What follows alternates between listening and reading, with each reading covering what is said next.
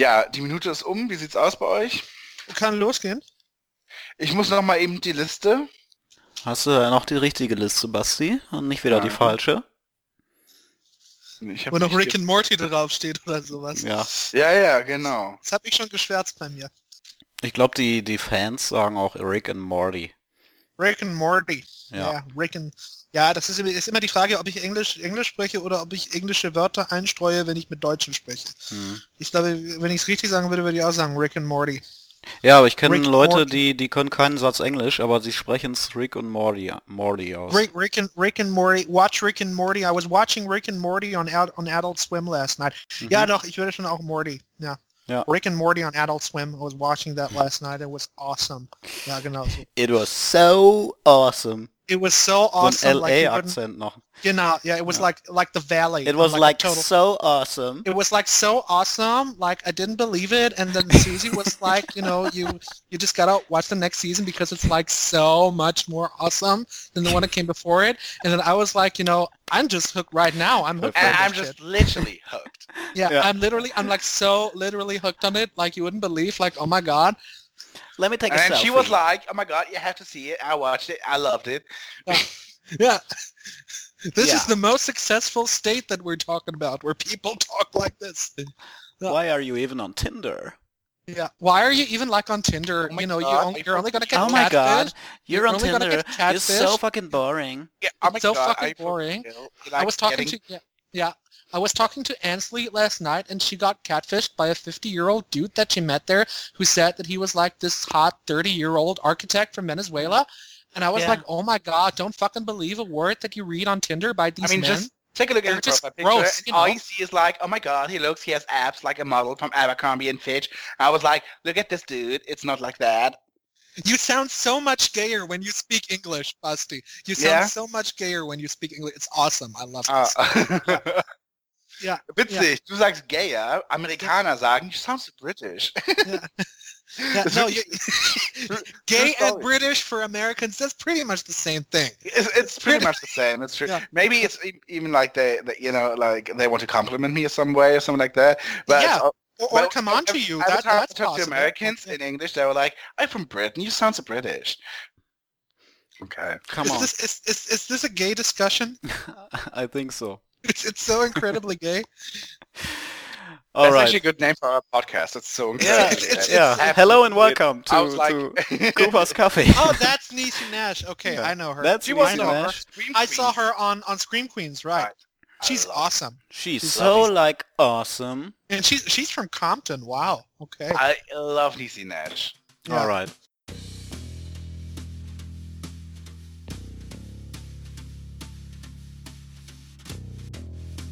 Cooper's Coffee. Excuse me. A damn fine cup of coffee.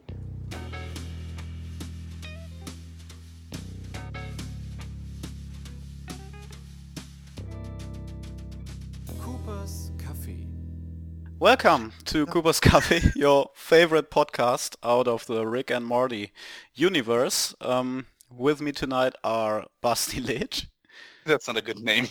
for Yeah, that's it not a that's not a very British name. And uh, Julian Miller.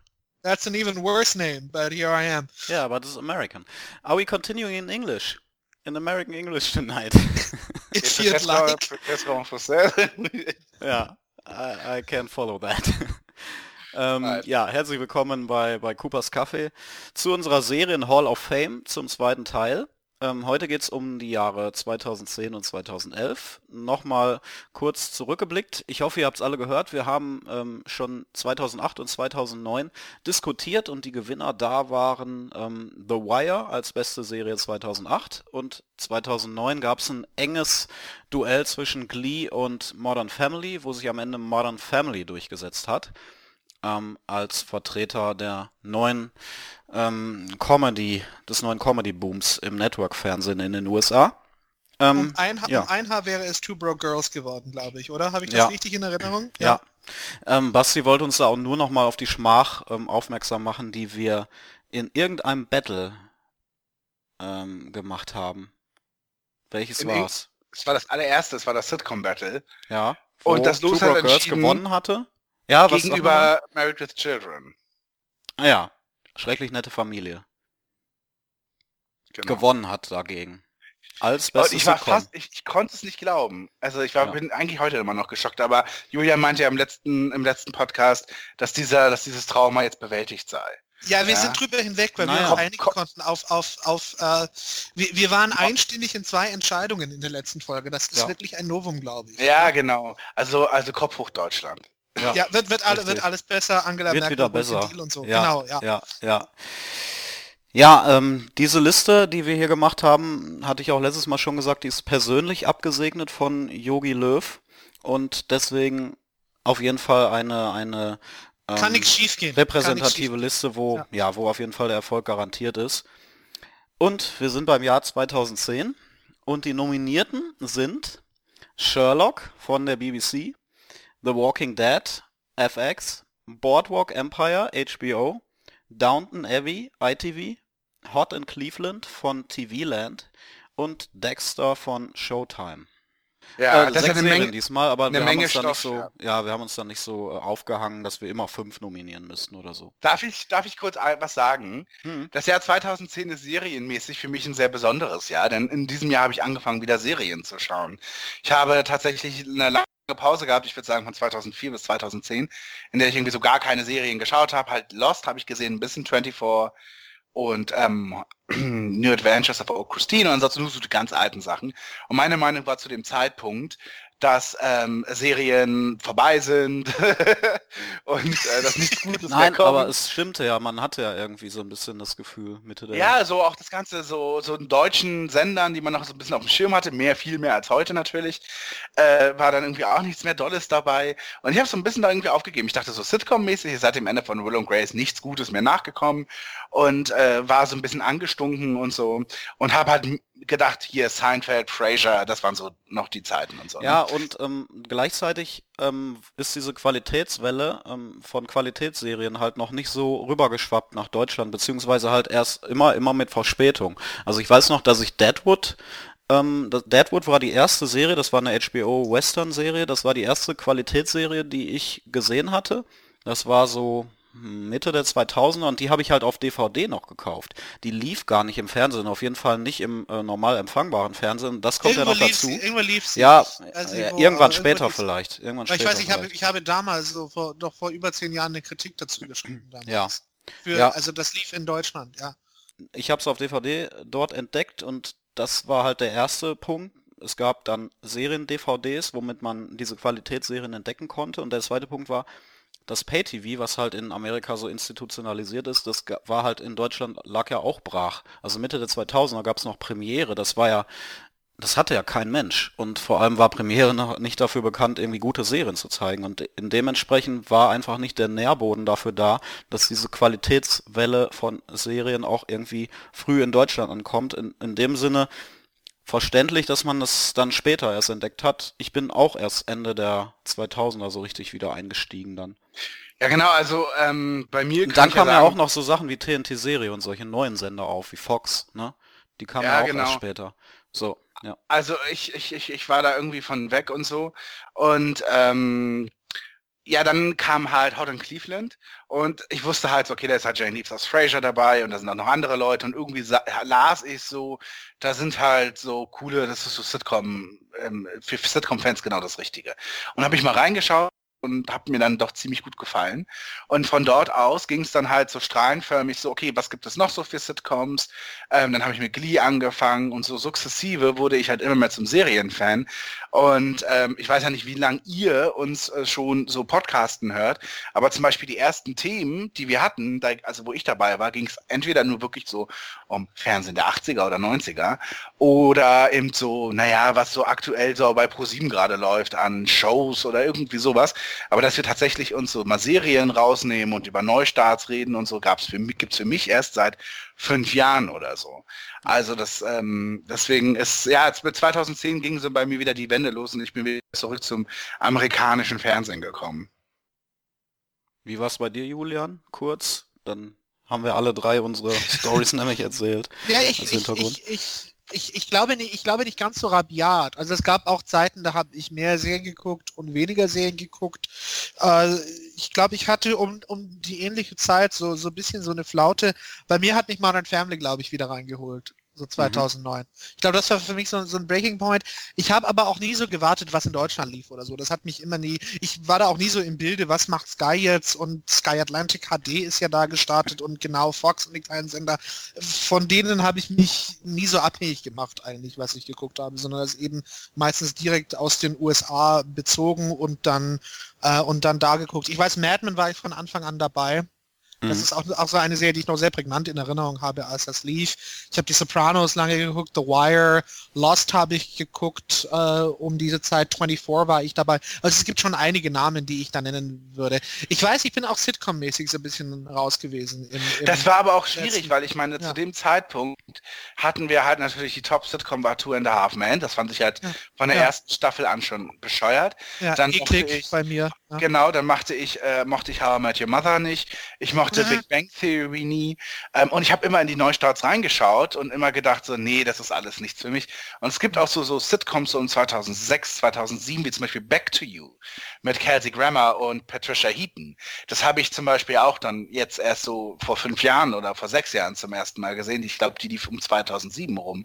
Oder Ach, es gab da auch viele solche Ableger, so Family-Sitcom-Geschichten.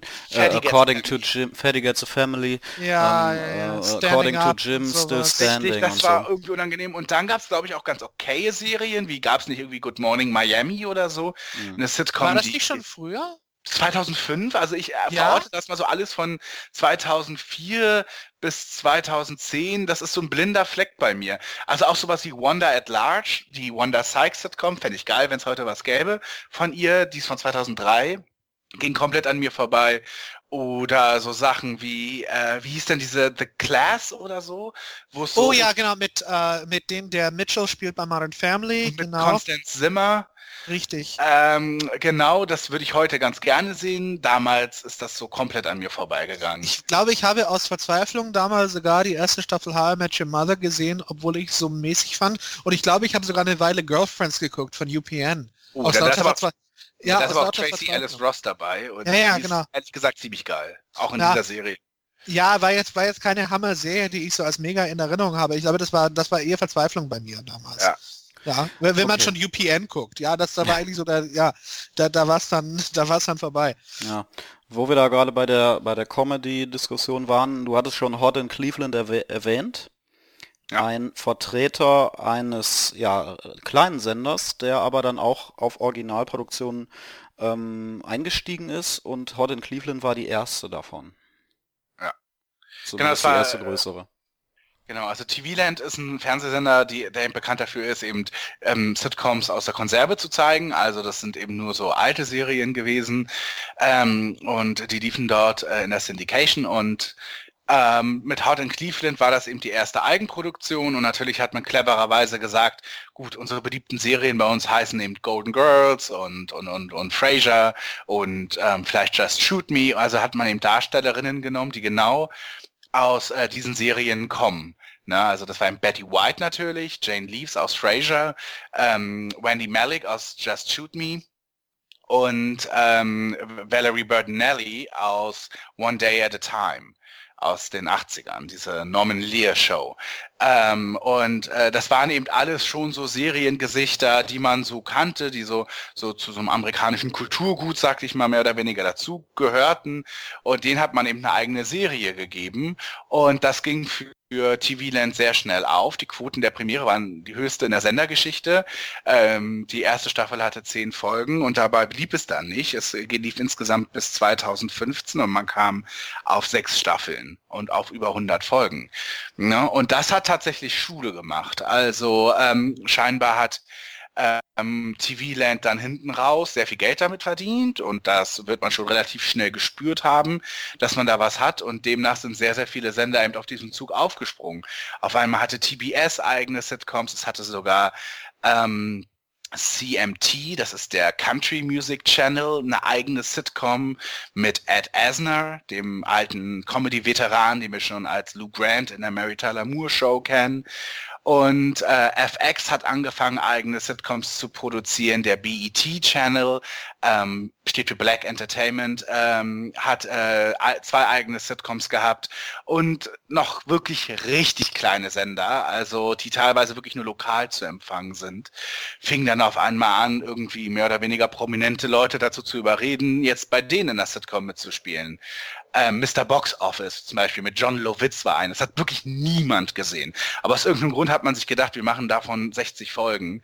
Und ähm, also auf einmal wirklich kam das überall und das waren so drei, vier Jahre, wo der Sitcom-Freund wirklich richtig, richtig viel noch zu entdecken hatte. Wir haben das ja auch in den Podcasts hin und wieder mal besprochen. Sullivan and Son war zum Beispiel eine Sitcom auf TBS, die mir und Jan ziemlich gut gefallen hat. Ähm, und, und, und, und äh, genau, ähm, hier ABC Family fing dann an auch Baby Daddy und wie sie alle hießen. Es waren auf einmal richtig viele dabei. Und die, die Mutter von dieser Bewegung sozusagen ist halt Hot in Cleveland.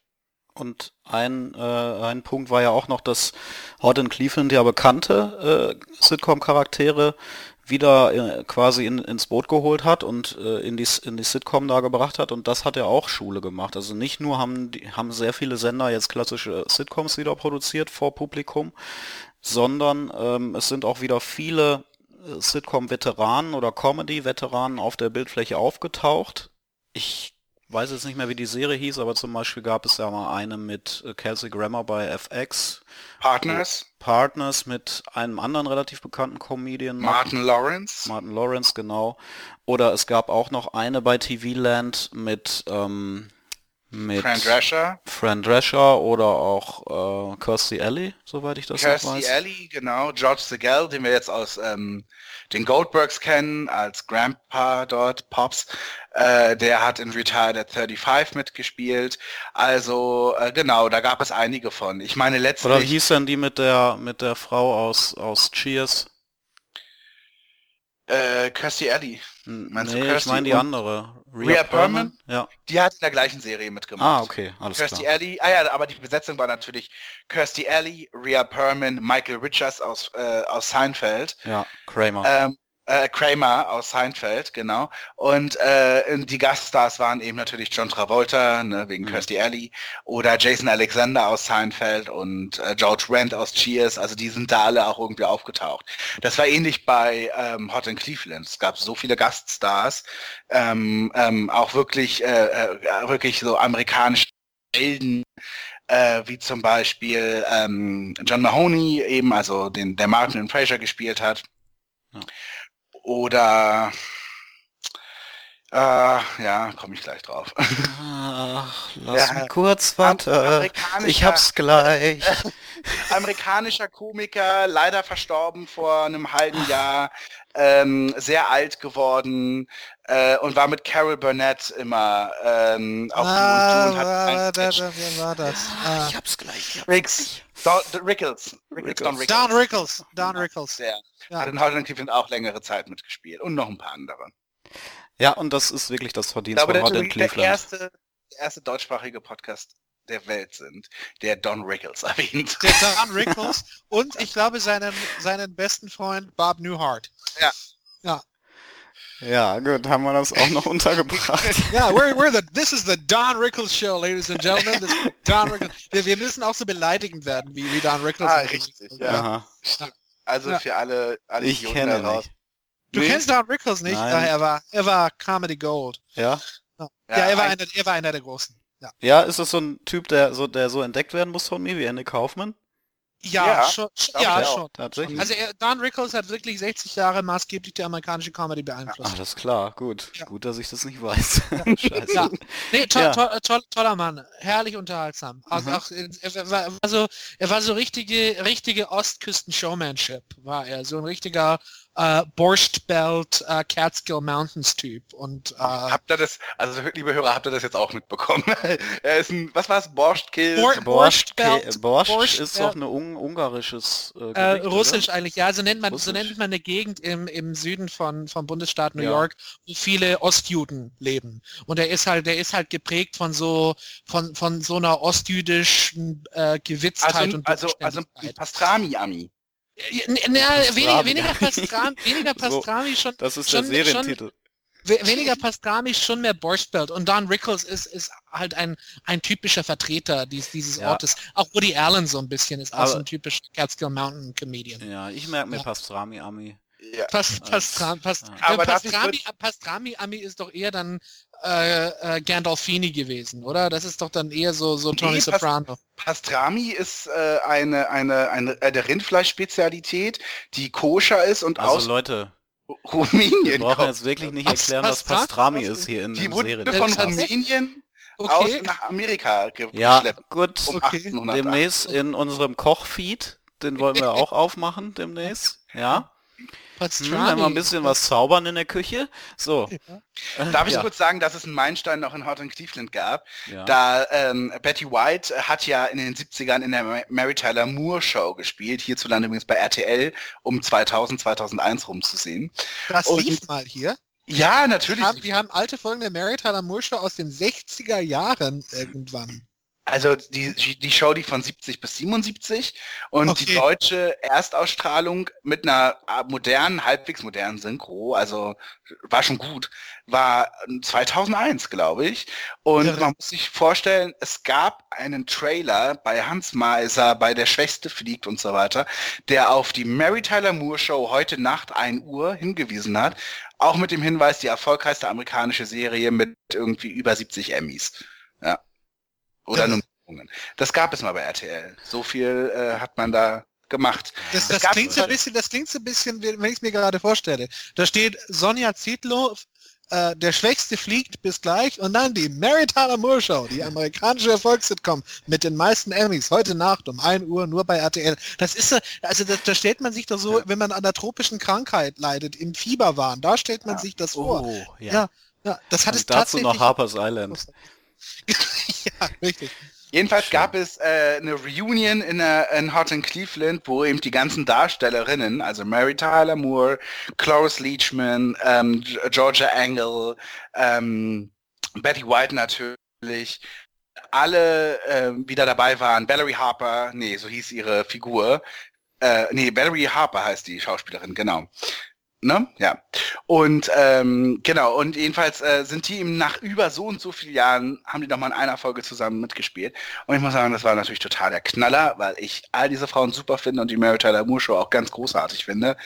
Und also das war so richtig ein Geschenk an Leute, für, an, an Fans klassischen Fernsehens und eben auch so für für eben, also sehr sehr alte Leute natürlich ne wo habe da habe ich mich drin wiedergefunden. Na gut, also, also äh, ja, mir geht's mir geht's ähnlich. Ich gucke auch gerne alte Leute Fernsehen. Ja. Ja, ich, ja, doch, ich gucke gerne Newhart oder sowas. Das, ja, das ist so meins. Und ja. Fuschambau.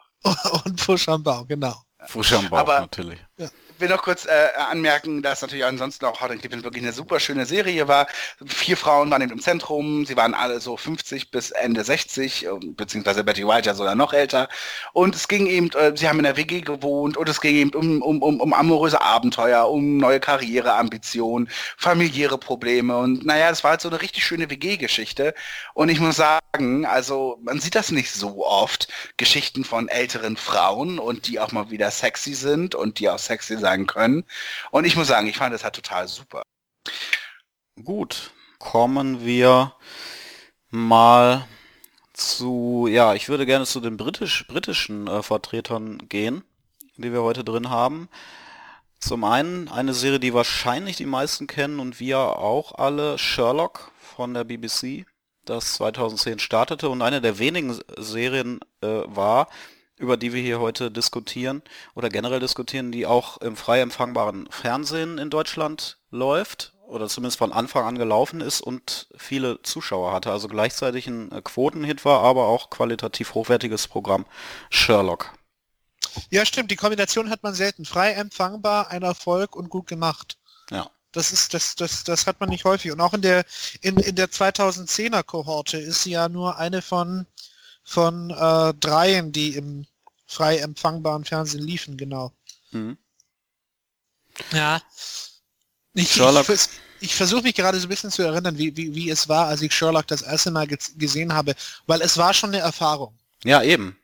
Also es war schon ich eine versuche auch Erfahrung. gerade zu Genau. rekapitulieren. Also auf der einen Seite hast du natürlich dieses un, diesen unglaublich bekannten Charakter, Sherlock Holmes, da sind wir alle irgendwie mit aufgewachsen. Vielleicht haben wir nicht die Geschichten gelesen davon, vielleicht haben wir sie gelesen, aber auf jeden Fall kennen wir den Charakter, diesen Detektiv. Also das ist ja auch einfach so für Jungs irgendwie ein, ein, ein, eine Ikone gewesen.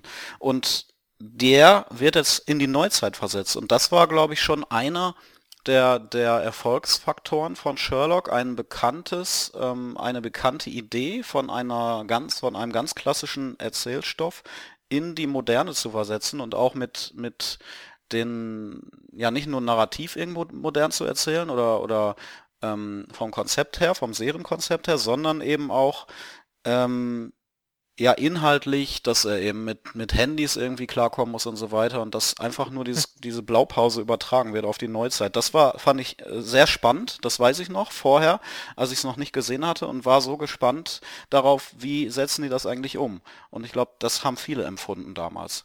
Und das Ja. hat ja auch Schule gemacht, ne? Also es gab ja danach viele ähm, klassische Stoffe, die irgendwie in die Neuzeit äh, versetzt wurden wieder. Ja, was, wa- was ich da interessant finde, ist, ist, dass die Idee ja eigentlich sehr einfach ist. Ja. Beziehungsweise die Idee ist, ist, ist so offensichtlich, dass man sich fragt, wieso ist da noch niemand drauf gekommen? Also die Idee, ich nehme, ich nehme gewissermaßen eine Welt, in der es Sherlock Holmes nicht gab, diese literarische Tradition, und habe jetzt die Figur Sherlock Holmes und John Watson heute. Äh, was mir schon in der ersten Folge gefallen hat, wie, wie klug diese Parallelen da gezogen werden. Ja, John Watson, der eben in der literarischen Vorlage äh, ja auch im, im Krieg war in Afghanistan.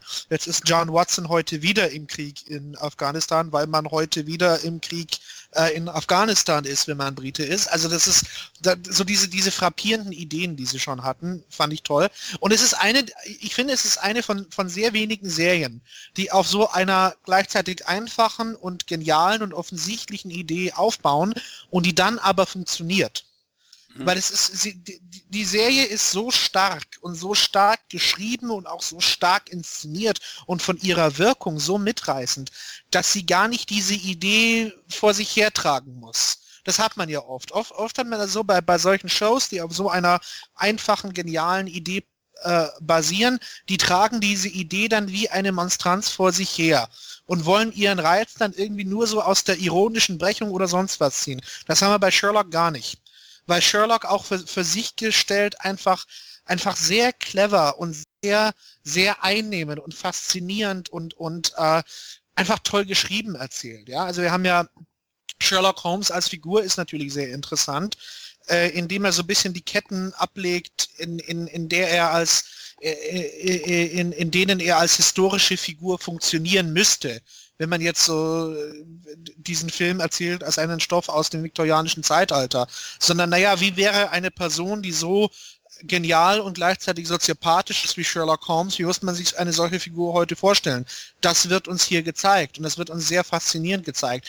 Äh, die, äh, ständig, wenn wir diese Genialität von Sherlock erleben, wie er rasend schnell adduktiv seine Fälle löst und so weiter. Ja, das wird sehr gut geschrieben. Da passt, also das ist auch dramaturgisch perfekt konstruiert. Da greift ein Rad perfekt ins andere. Ja, und, und das, das kann man wirklich herrlich, herrlich auch rausnehmen. Und gleichzeitig es, es, es, es beschränkt sich nicht darauf, weil man sieht nur nicht gewissermaßen ein, ein wunderschönes dramaturgisches Uhrwerk, ja, wie so ein bisschen Inception ja auch funktioniert hat, ja, wo ein Rad perfekt ins andere greift, wo eine Entwicklung perfekt und elegant die andere einleitet, sondern wo ich sagen würde, im Gegensatz zu, in, zu einem Film wie Inception vielleicht, es hat doch einen sehr, sehr starken emotionalen Kern noch dazu und sehr ergreifende Charaktere und tolle Charaktere und, und vielschichtige Figuren. Und das gefällt mir so als Kon Gesamtkonstrukt äh, da natürlich, weil das, ich, ich würde sagen, Drehbücher in der Qualität von Sherlock, die, wo, wo das Inhaltliche und das Thematische, ja, so wunderbar zueinander passen und, und, und, und wirklich ein schönes, elegantes, erzählerisches Ganzes geben. Das hat es, das gibt es alle paar Jahre mal. Vielleicht. Pro Folge, aber auch übergreifend über Staffeln hinweg sogar, wenn ich an Richtig. den Cliffhanger denke, ich glaube zwischen der zweiten und dritten, wo Sherlock sich vom Dach stürzt. genau, das war Und, der, das, der und jeder sich gefragt hat, wie das aufgelöst genau. wird. Ja, Ja. richtig, genau, genau. das, ja. war dann, das war dann der Reichenbach-Fall. Ja. Ja, Ja, großartig, wie natürlich diese klassisch, klassischen Ideen ähm, in die Moderne übertragen wurden. Ich sehe es genauso. Also es ist absolut organisch. Also wenn äh, es Sherlock nie gegeben hätte, wenn es die Romane von, von wer hat's geschrieben? Conan Doyle? Arthur, Arthur Conan Doyle, glaube ich, ja. Ja, äh, nie geschrieben hätte. Also man, es würde auch funktionieren. Es würde auch funktionieren, wenn diese Sch Figur Sherlock Holmes ganz neu gewesen wäre. Aber könnte es auch funktionieren, würde es funktionieren, wenn es nicht Sherlock wäre? Ich glaube ja. Mhm. Ich glaube, ob, ob man diese Figur jetzt Sherlock Holmes nennt oder ob man sie äh, John Philbinger Ja, nennt. das meine ich ja. ja, genau. Genau. Ich, glaub, ich Ja. glaube, das ist... Das Sprich, ist, ist, das, ist das ein Argument für die Serie? Das absolut. Ich Ja. vor allem finde ich, ist es ein Argument für die Drehbuchautoren und für Benedict Cumberbatch, weil diesen Charakter, der am Anfang ja sehr äh, unnahbar und so von so absolut exzentrisch wirkt, aber auch so sein muss, um diese Fälle zu lösen in seiner Genialität, dann später aber auch ja eine, eine, eine emotionale Seite, eine persönliche Seite bekommt, eine tragische Seite, ähm, das ist schon hervorragend ausgearbeitet, finde ich, und das schafft Benedict Cumberbatch eben großartig rüberzubringen und ich glaube, damit ist er ja auch ein Breakout-Star in Hollywood geworden. Also vorher war er, glaube ich, nicht so eine große Nummer, oder? Richtig, genau. Also Ja. das, ist, das hat ihn schon auf einen Schlag auch weltweit bekannt Ja. gemacht und weltweit zu einem sehr, zu einer sehr begehrten Persönlichkeit gemacht in, in, im, im Filmgeschäft, absolut. Hashtag Cumberbitch. Hm, ja. Äh, Hashtag glaub- Pupils Nude Cummerbund oder ja. Ja, aber es ist, ist, ist schon, also ich, ich finde Sherlock ist schon eine der, wenn wir so die, die, die wichtigsten Serien dieses Jahrtausends nennen würden oder so der letzt, auch der letzten 20 Jahre, da ist Sherlock schon klar eine davon, glaube ich. Also Sherlock ist schon eine klare qualitative Spitze gewesen in, in, in Mhm. meiner Wahrnehmung von, von, von Serien im Allgemeinen. Also ich, ich weil, weil allein, ich glaube, diese, diese erzählerische Qualität und auch diese, die, diese Genialität und, und, und, und wirklich wie, wie so ein, ein schönes Gesamtwerk. Das hat man in dieser Spitze wirklich selten. Und Mhm. gleichzeitig hat man immer noch, immer noch so ein bisschen Zeit und Platz für Spielereien. Aber nie, hat auch- aber, ja. aber eben nie so, nie so gewollt, sondern immer ganz elegant. Man hatte ja auch mal eine Folge, die so im späten 19. Jahrhundert gespielt hat, ja? Stimmt. Ja. Das war äh, The Abominable Bride, hieß es, glaube ich. Das, das war ein Gedankenspiel von Sherlock, wie er einen etwas komplexeren Fall äh, lösen wollte, mit dem er eigentlich in der, in der Realität dieser Serie zu tun hatte. ja, okay. Ähm, Das war jetzt, glaube ich, schon ein Plädoyer von mir ein bisschen, oder? Für, für, für, für diese Show. Ja.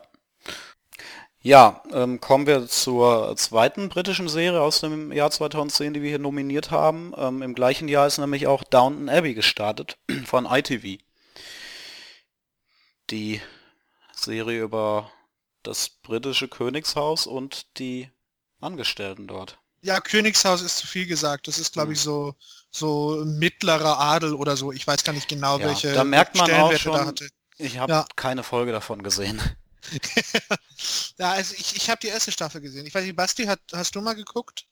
Nee, sorry. Okay, okay.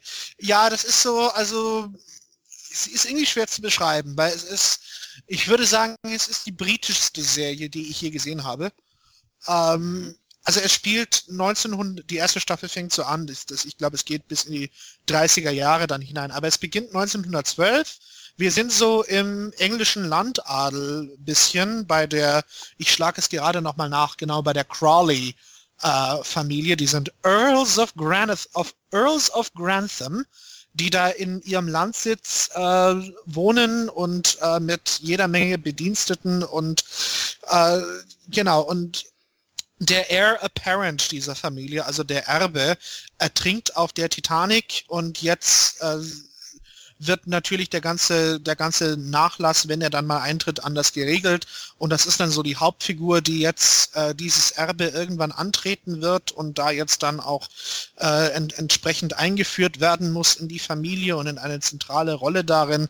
Und so spielt das bisschen dann. Also wir haben schon so äh, Probleme einer englischen Elite, dann immer zwischengeschnitten mit äh, den Bediensteten, die dort arbeiten und deren Alltag im, äh, im England des, des frühen 20. Jahrhunderts. Die Serie ist dafür immer gelobt worden, dass sie recht ansprechend geschrieben ist und äh, die Drehbücher auch recht elegant sind, dass natürlich auch sehr opulent ausstaffiert worden ist und opulent inszeniert, auch gut gespielt äh, von äh, Darstellern genau wie Brian Percival, äh, nee, Brian Percival ist einer der einer der Regisseure gewesen. Julian Fellows hat es äh, hat es entwickelt und äh, hat es äh, hat glaube ich auch eine eine Mehrzahl der Folgen geschrieben, soweit ich weiß. Und äh, ja, sie ist bekannt dafür, elegant zu sein, gut geschrieben, äh, äh, das vielleicht auch gerade dieser genau. Gegensatz äh, so ja das diesen Gegen ja das ist das ist meistens ein bisschen auch Gegenstand gewesen von äh, von amerikanischen und britischen Late Night Shows dass sie zum Beispiel David Cameron glaube ich als jemanden beschrieben hat der bei den Downstairs Problemen also bei den bei den Arbeiterfiguren immer immer vorspult weil ihn das alles nicht interessiert mhm. also das ist man hat schon ein bisschen so Class Warfare auch drin und und äh, äh, es, es, ist bisschen, es ist bisschen schwer so zu beschreiben, was der Reiz dieses Formates ist. Ich glaube, das ist tatsächlich eines, eines der Formate, das, das muss man sehen, um es wertschätzen zu können, weil es, es ist so, ist so vielleicht so ein bisschen ein ähnliches Problem, wenn auch weniger stark, als man es bei Madman hatte. Madman ist eine, ist ja auch eine Serie gewesen, die haben wir schlecht schildern können. Und mhm. Downton Abbey ist, glaube ich, ein bisschen ähnlich. Man kann sie auch schlecht schildern. Sie ist eigentlich sehr langsam von ihrer Erzählgeschwindigkeit. Sie nimmt sich Zeit.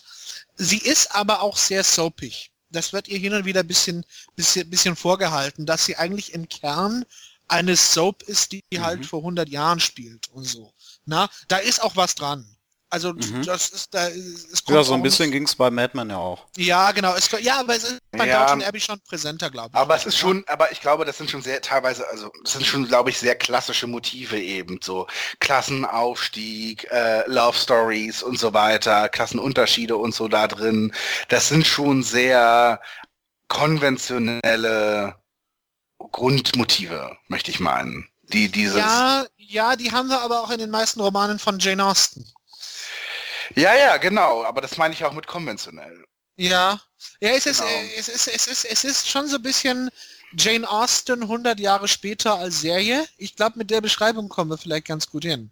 Mhm. Genau. Aber was ich übrigens sagen kann, du hast das ja gerade schon mit den Late-Night-Hosts angesprochen, also so wie ich es mitbekommen habe, ist das ein Riesending in den USA gewesen. Ja. ja also ja, bei, bei BBC America, glaube ich, ist es, ist es gelaufen, meines Wissens. Ich meine, wie viele Anspielungen gab es darauf bei den Simpsons, bei Family Guy?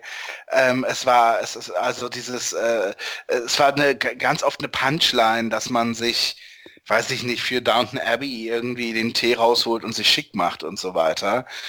Ähm, also das ist mir schon aufgefallen, dass das einen hohen, hohen Einfluss in, in, in, in oh, nicht Einfluss, aber zumindest ein hoher Bestandteil in der amerikanischen Kultur zu dem Zeitpunkt war, als es eben lief. Ja, das ist, das, das, das gibt es immer mal wieder. Es ist auch, es ist dann meistens auch so, die, die spezifischen Umstände sind relativ schwer erklärlich. Also warum es jetzt ausgerechnet Downton Abbey gewesen ist und nicht eine andere Serie, die. Ja, genau, zum Beispiel Sherlock. Hatte. Ja, genau. Ja, vielleicht weil Downton Abbey, einfach, Downton Abbey einfach eine, eine, äh, eine höhere Schlagzahl hat und, und ja, du hast es ja, glaube ich, auch gesagt, ja. das ist die britischste Serie und ja, ja, damit auch einfach parodierbar, parodierbar vielleicht. Das sowieso. Also, also das, es, es, das ja. ist es auf jeden Fall. Aber ich glaube eben auch, dass äh, der Amerikaner an sich eben den guten Soapstoff sehr zu schätzen mhm. weiß. Ja. Und dass, dass es sich deshalb da irgendwie, dass es da eine hohe Schnittmenge gibt. Mehr als vielleicht mal mehr, mal weniger abgeschlossener 90 Minuten, mhm. wo es dreimal irgendwie ähm, alle drei Jahre mal neue Folgen gibt. Ne? Sagen wir so, wenn ich, wenn ich mir vorstellen muss, so ein Rudel Muttis, äh, die in Arkansas wohnen und sich abends auf ein paar Gläser Weißwein. Was gucken die? Ich würde mhm. sagen, die gucken eher Downton Abbey als Sherlock. Genau. Ja. No. So, und ich ich, ja, ich, es, es, es spricht schon diese, so ein, ein Publikum auch an, glaube ich, ja. Weil es ist einerseits so ein bisschen nett posh, ja, so, God, the, these English, they really are that way. Uh, und, und es ist, uh, es ist andererseits auch, auch, auch schön erzählt und, und angenehm erzählt. Und uh, ja, es, es ist ein bisschen für alle was dabei, es ist ein bisschen so eine Wundertüte. Ja, Ja, ähm, Downton Abbey hat auch in, im eigenen Land in Großbritannien extrem hohe Einschaltquoten generiert von bis zu 12 Millionen Zuschauern. ja. Ähm, Brexit und- meets Brexit. Ja, Ja. Ich, kann, ich kann mir vorstellen, dass, da- dass das eine Show für Brexit-Wähler gewesen ist. Äh, mhm. Mhm. Ja. Ja, Ja, this, this is England, ja. Also was, was brauchen wir diese Franzosen? Das, das reicht doch. Ja. ja. Also man muss sich das auch nochmal vorstellen. Mehr als 10 Millionen Zuschauer, das sind fast 40 Prozent Marktanteil. Das muss Ja. man sich mal auf deutsche Verhältnisse übertragen. Wann hat wäre in eine Deutschland, in Serie... Deutschland 15, 15, 16 Millionen wären Ja, wann hat eine Serie mal 15 Millionen Zuschauer? Eine deutsche Serie oder 40% Marktanteil, das gibt es hier gar nicht. Ähm, und gleichzeitig ist es auch eine der am höchsten bewerteten Shows von Kritikern, von professionellen Kritikern. Und sie hat 2011 ähm, auch den Guinness Award gew gewonnen als ähm, äh, am, am besten bewertete Show von Kritikern in der ganzen Welt. Ähm, für die erste Staffel aber, also schon für die 2010er Staffel. Und es war damals auch die Serie, die am höchsten bewertet wurde jemals bei Metacritic, was wir alle kennen, dieses ähm, diese Seite, die die Kritikerwertungen äh, zusammenführt, ähm, wurde erst ein paar, ähm, wurde erst ein bisschen später von Breaking Bad übertroffen, ähm, das dann noch einen höheren Metacritic-Wert gemacht hat mit der vierten Staffel. Ja. Äh, oh, wir könnten dann eigentlich gut zu Breaking Bad kommen, wenn es nominiert gewesen wäre. Ja. Ist es Das aber jetzt eine nicht. schöne Überleitung Staffel. gewesen, Genau, ich habe gerade Ja. ich gerade die perfekte Überleitung gemacht, aber für eine Ja. Serie, die leider erst 2011 Ja. kommt. Jetzt, jetzt Naja. machen wir von Downton Abbey die Überleitung zu den Walking Dead. Das möchte ich hören. Mhm. Ja, Ja, kann ich nicht. Wo du es Ja. schon anbietest, Julian. vielleicht, vielleicht auch schon 1912 verstorben bei Walking Dead, bei AMC. Äh, ne, Ja, in der- natürlich. Die, in- die in Genau, die Erben, die Erben der Earls sind heute, wandern heute als Untote als Zombies Erde. herum. Genau, Ja. einmal durch. Wo spielt das? Ah. Atlanta oder so? Ja, genau. Äh, gab es da nicht auch mal dann den Film? Da haben wir nämlich die Überleitung, wo du gerade Jane Austen gesagt hast. Pride and Prejudice and Zombies. War doch letztens ein Film im Kino. Ja, das gab es auch irgendwo, ja. Gleich, Ja. gleich- lief, glaube ich, nach dem Lucha, ja. Der Lucha kehrt zurück, Teil 2. Ja, gut. Ähm, Walking Dead bei FX. Hm. Hat natürlich in den Jahren danach auch noch mega Bass gemacht und unfassbare Quoten erreicht, aber wir haben es jetzt hier auch erstmal für die erste Staffel nominiert. War für mich so ein bisschen so ein ähnlicher ähm, Effekt wie bei Sherlock. Ich habe mich sehr darauf gefreut auf die Serie, kannte auch ein bisschen die Comicvorlage, hatte da den ersten und den zweiten Band irgendwie gelesen, kannte mich ein bisschen aus und ähm, habe mich sehr gefreut auf diese Verfilmung, was damals noch nicht ganz so üblich war wie heute, dass man sich im Seriengeschäft bekannter Stoffe schon bedient. Was ja heute fast die Regel ist, man entwirft ja keine Originalstoffe mehr, so wie es Breaking Bad gemacht hat oder so, sondern man bedient sich irgendwelcher Vorlagen. Ähm, Walking Dead war einer der ersten und vor allem einer der erfolgreichsten Vertreter einer Serie von, einer Comicserie eben von Robert Kirkman, die heute immer noch läuft und dementsprechend viel Stoff bietet für diese Geschichten, die jetzt im Fernsehen noch erzählt werden, wobei sich die, die Fernsehserie auch teilweise deutlich absetzt von der Comicserie und ähm, ja, was macht die Serie so äh, besonders? Wir haben natürlich auf der einen Seite diese inhaltliche, ähm, diese inhaltliche Freiheit, dass jederzeit jeder Charakter sterben kann. Also dass auch Charaktere sterben können, die einem vorher extrem vertraut waren, die lange Jahre eingeführt wurden, irgendwie oder lange Jahre begleitet wurden, die, die einem ans Herz gewachsen sind, irgendwie, die Fanlieblinge sind, das interessiert keinen äh, Drehbuchschreiber bei Walking Dead, die können trotzdem sterben, und zwar jederzeit. Also ähm, das ist etwas, was neu war für, für, für äh, das Seriengeschäft, weil es ja normalerweise so funktioniert, vor allem bis zum digitalen Seriengeschäft, also vor allem in den 90ern oder so, hat man ja ähm, den Erfolg oder die Serien versucht so darauf zu trimmen, dass die Charaktere identifizierbar sind. Und weil die ja eben die Zuschauer halten und eine Zuschauerbindung aufbauen. Das interessiert hier keinen Zuschauerbindung, ähm, zumindest nicht über, über Charaktere, dass sie am Leben gelassen werden. Der zweite Punkt ist, ähm, Der zweite Punkt war, was sollte ich jetzt sagen? Ich hatte es gerade noch im Kopf. Gleich kommt's wieder. Gleich ist es wieder da. Ja, ach Mensch, jetzt Na, ist es Don wieder weg. Rickles? Hm? Na, kommt's? nee, ich weiß es gerade nicht.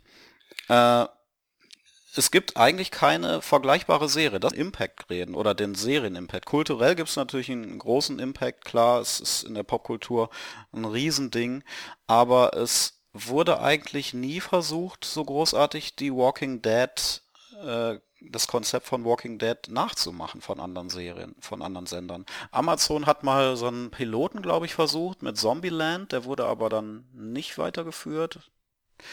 Ähm, also dieses Walking Dead Konzept, das unfassbaren Erfolg ja generiert für den Sender AMC, ähm, ist nie reproduziert worden. Und die Frage ist schon, warum funktioniert gerade diese Serie? Was sind die, die besonderen Zutaten dieser Serie? Walk, äh, AMC hat selber natürlich einen Spin-off gemacht, Fear the Walking Dead, aber ansonsten, ja, gibt's da nicht viel. Ich finde auf der einen Seite auch spannend, dass ähm, man ja sehr frei das äh, Horrorgenre oder Zom Zombie-Genre ausgelegt hat. Also das war ja, ja, ein sehr spezielles Untergenre vielleicht im Bereich Horror, was, was ähm, von ein paar bekannten Leuten und ein paar bekannten Franchises immer wieder ähm, hervorgehoben wurde und ins Kino gebracht wurde, aber Walking Dead hat das quasi storytechnisch mh, erweitert irgendwie. Ach so, jetzt komme nämlich wieder, jetzt komme ich wieder zum Punkt, den ich gerade sagen wollte, der mir entfallen war, nämlich ähm, die Zombies oder diese Apokalypse, diese Prämisse, die wir hier vorfinden, die ist ja letztendlich nur eine, ein, ein Aufhänger für die eigentliche Geschichte, die erzählt wird, nämlich wie kommen die Menschen untereinander klar. Also eine Art soziologische Komponente, die da reinkommt. Was macht das mit Menschen und was macht das mit Gruppen? Wie entwickeln sich Gruppendynamiken unter Extrembedingungen? Ähm, ob das jetzt Zombies sind oder irgendwelche anderen äh, äh, apokalyptischen Szenarien, ist da eigentlich relativ egal. Es ist viel spannender, wie gehen die Charaktere untereinander äh, miteinander um. So. Und das hat, hat Walking Dead perfektioniert. Ja, ich bin, ich bin gegenüber Walking Dead immer ein bisschen ambivalent gewesen. Ich, ich habe drei Staffeln gesehen. Ich glaube, ich habe irgendwann in oder hm. nach der dritten abgebrochen. Weil Walking Dead war für mich ein bisschen immer ein bisschen Etikettenschwindel hängt damit zu tun, wie so die Struktur einer Folge aussieht. Weil du hast ja in den meisten Folgen, zumindest wenn ich mich daran erinnere, hast du am Ende einen Mörder-Cliffhanger, der wird in den ersten zwei Minuten aufgelöst. Dann passiert 45 Minuten lang handlungstechnisch nichts Wesentliches bis zum nächsten Cliffhanger, der dann wieder aufgelöst wird. Also und dieses Spielchen hat man immer. Und das ist mir irgendwann zu doof mhm. geworden. Und es ist ja auch keine qualitativ äh, hochwertige Serie oder äh, extrem gelobte Serie. Also sie wird, ich habe jetzt nicht nachgeguckt, aber sie hat, glaube ich, nie großartige Preise gewonnen zum Beispiel. Ähm, sie hat. Ja, ja, sie, sie, sie, sie das ist so ein Problem, das ich auch immer hatte. So, sie bleibt halt langfristig mit ihren Figurenzeichnungen immer mhm. sehr oberflächlich. Also du hast den, den, den, den Südstaaten Hinterwäldler, der tief rassistisch ist. Du hast irgendwelche alten Frauen. Du hast ganz furchtbar war diese Frau von Rick Grimes, die dann irgendwie schwanger wird von ihr, von, von, äh, von seinem besten Freund, während er in. Atlanta im Koma lag und dann will sie abtreiben und so. Also lauter so Zeug halt. Und das ist, das ist mir dann doch zu Stulle gewesen. Genau, das ist der eine Punkt. Äh, die Kritikermeinungen sind, sind da eher, eher negativ, aber trotzdem hat die Serie unglaubliche Erfolge gefeiert und das muss man ja auch anrechnen. Sie war ja die äh, Serie, die ähm, das Broadcast-Fernsehen quasi vom Thron gestoßen hat. Sie hat, sie hat ähm, die höchsten ja. Einschaltquoten ja. ähm, erreicht im amerikanischen Fernsehen bei der wichtigen werberelevanten Zielgruppe, die ist in, Amer äh, in Amerika äh, definiert von 18 Jahren bis 49 Jahre und dort hat eigentlich das Kabelfernsehen, wo halt Walking Dead läuft, bei AMC nämlich, ähm, hat eigentlich immer ähm, niedrigere Quoten hat als das normale Broadcast, das Network-Fernsehen. Und ähm, das war eigentlich unanfechtbar und es ist aber schon in den Jahren davor immer, immer hat, hat das Kabelfernsehen quasi immer mehr aufgeholt. So Sachen wie The Closer oder Duck Dynasty oder so sind ja extrem gut gelaufen. Ähm, und Walking Dead hat dann erstmals wirklich auch nachhaltig die, die, die Network ähm, Sender angegriffen und auch nachhaltig war es erfolgreicher. Erfolgreicher ähm, außer die, die Übertragung der, der ähm, vom American Football. Die waren noch erfolgreicher bei den 18- bis 49-Jährigen, ja. aber ansonsten war Walking Dead eine lange Zeit die erfolgreichste, das erfolgreichste Pro Programm tatsächlich in Amerika. Ich glaube, ich, ich, glaube, das hat viel zu tun damit, was die Serie sehr gut kann, nämlich Cliffhanger mhm. setzen. Ich glaube, dass, ich glaube, wenn diese Serie eines gut kann, dann Cliffhanger setzen. Und die sitzen auch perfekt. Ja. ja, aber ich finde, da hört es dann leider im Kern schon auf. Und das ist mir dann zu wenig gewesen. Aber ja, ich, die, die, die Serie ist sehr gut darin, lange die Spannung hochzuhalten. Ja, das muss man echt über, auch sagen. Ne? Teilweise über viele Richtig. Jahre. Ja, also das, das, das, das macht sie wirklich sehr ja. gut. Ja. Ich frage mich gerade, wie Walking Dead gewesen wäre im Broadcast, also im äh, Broadcast Network bei ABC oder so. Ja, das muss man auch oh. überlegen. Also wer hätte gedacht, dass eine AMC-Serie ähm, das Network-Fernsehen vom Thron stößt? Also AMC, ja, die fünf Jahre vorher, mhm. ja, die fünf Jahre vorher noch äh, hauptsächlich irgendwelche Filme mit Judy Garland ja. ausgestrahlt hatte. Ja, ja. und Madman haben wir letztes Mal schon gesagt, war nie der große Quotenhit. Und Walking Dead kam irgendwie aus dem Nichts. Noch nicht im Jahr 2010, da hat man schon in Ansätzen gesehen, aber in den Jahren danach, also so 2014, Richtig. 2013, da war es unfassbar erfolgreich. Und jetzt geht's halt wieder runter. Also der Peak war so um 2014, denke ich. Es war schon addictive ja. auch. Also ich erinnere mich daran, die erste, ich weiß, ich glaube die erste Staffel, ich habe das gebinged. Ich habe das Jahre später zum ersten Mal gesehen, nachdem es angefangen hat. Ich glaube die erste Staffel, da habe ich sechs Folgen am Stück geguckt mhm. oder so. Eben weil du auch nicht wegkommst von den Cliffhanger, weil die schon, weil das ist schon so auch der der der absolut typischste Fall von von eine gucke ich mhm. noch und eine gucke ich noch und eine gucke ich noch und dann ist wieder vier Uhr ja. morgens. Ja? ja? das konnte ich aber irgendwie, ich glaube körperlich nach der dritten Staffel nicht mehr weitermachen, habe ich aufgehört. Ja ich kann es gar nicht nachvollziehen, weil ich fand den Piloten ziemlich stark, der hat mir gefallen. Dann hat mich das allerdings auch relativ schnell mit der Einführung neuer und zusätzlicher Figuren dann doch ein bisschen überfordert irgendwie. Und dann dachte ich mir, okay, jetzt kommen so ein Haufen neue Leute, aber irgendwie geht es nicht voran. Und dann hat es mich nicht interessiert und ich super schnell den Absprung geschafft. Also deswegen war das halt nie eine Serie für mich. Und ich bin natürlich auch großer Romero-Fan und der, mich mag ja den Zombie-Film der 70er Jahre sehr gerne und so. Und das ist also, äh, ja. Ich weiß, dass die Zombies hier nur Steigbügelhalter sind und so weiter. Und eigentlich geht es eben um eine, ne, du hast es ja schon gesagt, soziologische Geschichte und so. Aber ich, ich bin, bin nie Fan davon gewesen. Ich ja auch persönlich auch nicht. Also ich, ich bringe hier nur Argumente vor, die ich sehe, aber ich ja, ja, habe nach der ersten äh, Staffel auch aufgehört übrigens, ja. Ja, ich ja, kann ja tatsächlich noch am längsten geguckt mhm. von, von Ja, ihr, hast du. Erstaunt mich. Ich kann ja. mich ja auch ganz ungefährlich mal nur ins Private begeben und kann bestätigen, dass es in meinem Umfeld sehr viel gesehen wird. Ja, das auch. In meinem auch. Ja. In meinem auch. Also ich habe viele Freunde, die sind riesig. Ja, und auch von Leuten, die halt keine Serienfans sind und sich eigentlich gar nicht so auskennen, die gucken Walking Dead. Also das. Ja. Und und Casa, und Casa de Papel mhm. meistens. Diese diese zwei. Ja und Downton Abbey bei mir auch tatsächlich. ja, ja. Das sind aber auch. Aber das, das, das, das ist das ist schon äh, äh, persönlich. Aber nie dieselben Leute natürlich. Also ich kenne keinen, der Walking Dead und Downton Abbey gleichzeiig guckt. Das ist schade, weil das das das die Person ja. müsstest du bitte mal ja. mitbringen und uns vorstellen. Ja, Downton Abbey und hinterher Walking mhm. Dead. Das finde ich toll. Äh, naja, sorry, aber so also das machen wir nun auch. Also ich finde uns ehrlich gesagt. Ja, aber die keine Serien, keine Serien gucken, sondern genau. diese zwei. Ja. Nur diese zwei, das finde ich toll. Naja, das ist halt so der eine coole Dude, der immer breitbeinig in der U-Bahn sitzt und der eine Freundin hat, die sich für historischen britischen ja, Kram aber dann zwei Leute, nicht einer. Also, aber er ja. guckt es halt wegen ja, ihr okay. mit. Nee, nee, ich will, ich will eine Person, ja. ich will eine Person haben, deren Lieblingsserien diese beiden Das ist der breitbeinige Dude, der sich aber abends schminkt und dann so eine Stimme hat, wie ihr sie gerade gemacht habt am Anfang.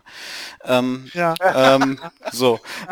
From the Valley. Ich wollte kurz noch ein, ein Ding zur Verteidigung reinschmeißen, weil das gerade doch so ein bisschen ähm, negativ, negativ klang. Ähm, mir, ja. Also ich weiß ja. nicht, äh, dazu habe ich die Serie echt zu wenig gesehen, ähm, sie, ob sie inhaltlich das tatsächlich hergibt, aber es ist schon so, dass sie auf einer metaphorischen Ebene viel Potenzial hergibt, in dem Sinne, dass sie sehr viel diskutiert wurde. Also was repräsentieren jetzt die Walker? Oder ist Rick irgendwie ähm, eine, ne Blaupause für den modernen Mann und was bedeutet das? Oder die Fragen um diesen Governor. Also es wurde schon auf einer Metaebene diskutiert, ja. ähm, auf einer etwas philosophischere Weise und was vor allem der Erfolg von Walking Dead auch für die über die amerikanische Gesellschaft aussagt oder über die amerikanische Entertainment-Gesellschaft zumindest. Also es ist ja, nun mal ein Phänomen. Die amerikanische Politik ja eben, auch, ja ja. Also, äh, ob Walking ja, Dead das hergibt in seiner, sag ich mal, Einfachheit, weiß ich nicht, aber zumindest ist es so, dass es diskutiert wurde und das ist halt auch klar, wenn eine Serie 15 Millionen Zuschauer hat oder 13. Ja. es ist auch nicht, ich, ich will das auch gar nicht, äh, gar nicht so, so, so abstoßen. Also ge gewisse äh, politische Aussagen darin, wie, wie der Governor dann, ich glaube in der dritten Staffel, äh, diese, diese Stadt führt und so und wie er für Recht und Ordnung sorgt, mhm. äh, dass das eine gewisse äh, faschistische mhm. Vision hat, das will ich nicht abstreiten und ich will auch nicht abstreiten, dass er so intendiert wird und es, es, es wird auch diskutiert. Ich finde aber, es wird, es wird nicht auf einem auf, in, auf einer Ebene diskutiert, wie es Qualitätsserien im Normalfall diskutieren ja. würden. Das, das ist meine ja. Argumentation. Ja. Okay. Ähm, wir holen Basti wieder mit rein. Äh, mit Dexter. Genau. Ja. Dexter? ja, da bin ich raus. Da habe ich nie ah. gesehen. Okay. Naja, also Dexter, äh, ich glaube, das kennen aber auch viele. Dexter ist halt, Dex, heißt Dexter Morgan, ist in Miami und arbeitet bei der Polizei und ist dort absoluter Blutexperte, weiß also genau, wenn er einen Tatort sieht, wie die Blutspritzer angebracht sind, was ungefähr passiert ist. Ding ist halt, er ist halt selber Serienmörder, ne, hat es von seinem Adoptivvater ähm, so beigebracht bekommen. Der hat halt einfach gemerkt, in Dexter als Kind schlummert halt einfach die Seele eines Mörders irgendwie, das ist so in ihm drin, er hat Spaß am Morden und deswegen hat der Vater ihm den Code sozusagen mitgegeben, den Kodex, ne, also ne, töte niemand, der irgendwie unschuldig ist oder irgendwie äh, begehe einfach in dem Sinne keinen Mord so, ne? Und ähm, ja, also only people who deserve it. Ja, ist natürlich sehr fragwürdig, ist klar. Ne? Ja, okay, das, das, das, schon, aber ich meine, gibt es da irgendwie so, weil das interessiert mich jetzt. Also, also wer, wer verdient es? Prügelnde Familienväter? Also geht es so in die Richtung oder? Das sind halt die, die eben auch das Justizsystem entwischen und so, ne? Aha, okay. Dexter ist ein Bad Guy. Also wir wollen gar nicht sagen, dass Dexter eine coole Socke ist. Und er ist auch nicht auf so einem Dr. House-Niveau, dass man Also denkt, nicht so De Dexter räumt die Straßen von Miami auf. Nein, nee. und man denkt auch nicht so irgendwie... Ah, es war irgendwie ein Arschloch, aber irgendwie auch eine coole Sau und so. Nee, nee, Dexter ist schon ein Mörder, ne? Also... Ja. Genau, und jedenfalls ist das Ding eben, er macht es und das Schwierige ist natürlich, das zum, zum einen auf der einen Seite natürlich vor seinen Kollegen und Kolleginnen fernzuhalten. Häufig wird Dexter gerne auch zu seinen eigenen Tatorten mal gerufen. Und das zweite ist eben, dass er ja auch irgendwie versucht, die Regeln eines normal funktionierenden Menschen zu befolgen. Er ist eben natürlich Soziopath und das ist gar nicht so einfach. Und zur Tarnung und zur Verdeckung sozusagen hat er eben eine Freundin, die zwei Kinder in diese Beziehung mit reinbringt. Und er hat äh, seine, seine Stiefschwester irgendwie und ähm, äh, die auch bei der Polizei arbeitet und ähm, auch gerne in den Fällen von Dexter selbst äh, ermittelt. Äh, ja, und da muss er eben immer so ein doppeltes Spielchen spielen. Und ganz oft ist eben so, ähm, dass äh, er eben noch in letzter Sekunde irgendwie den Tatort dann doch noch so drehen muss oder so, dass alle davon ausgehen, ah, okay, da hat sich entweder jemand umgebracht oder dass äh, er verlinkt einen Mord zu einem anderen Mord. Okay, dann war das der und irgendwie sowas in dem Dreh. Das ist natürlich so Grund, so die Grundprämisse. In der ersten Staffel gibt es auch natürlich, also das ist eine sehr also die Story schreitet die von Folge zu Folge voran. Da ist nichts wirklich groß abgeschlossen. Und ähm, es ist natürlich so, in der ersten Staffel gibt es dann beispielsweise einen ähm, Killer, der mit ihm ein Spiel spielt sozusagen. Also er lässt, hinterlässt Botschaften am Tatort, die sich direkt an Dexter ähm, äh, äh, wenden und Dexter weiß, okay, also da ist jemand, der weiß, dass ich halt ein Mörder bin und so weiter. Ne? Ja, und das ist halt tatsächlich sehr spektakulär in der ersten Staffel. Dann sind wir ja im Jahr 2010 und da lief von Dexter die vierte Staffel. Und das ist äh, ohne jetzt ehrlich gesagt genau hinzugucken, bin mir sicher, dass es auf jeden Fall die erfolgreichste Staffel von Dexter war, denn ähm, es ist wirklich eine herausragende vierte Staffel, denn hier hat es Dexter mit einem Gegenspieler zu tun, dem sogenannten Trinity Killer.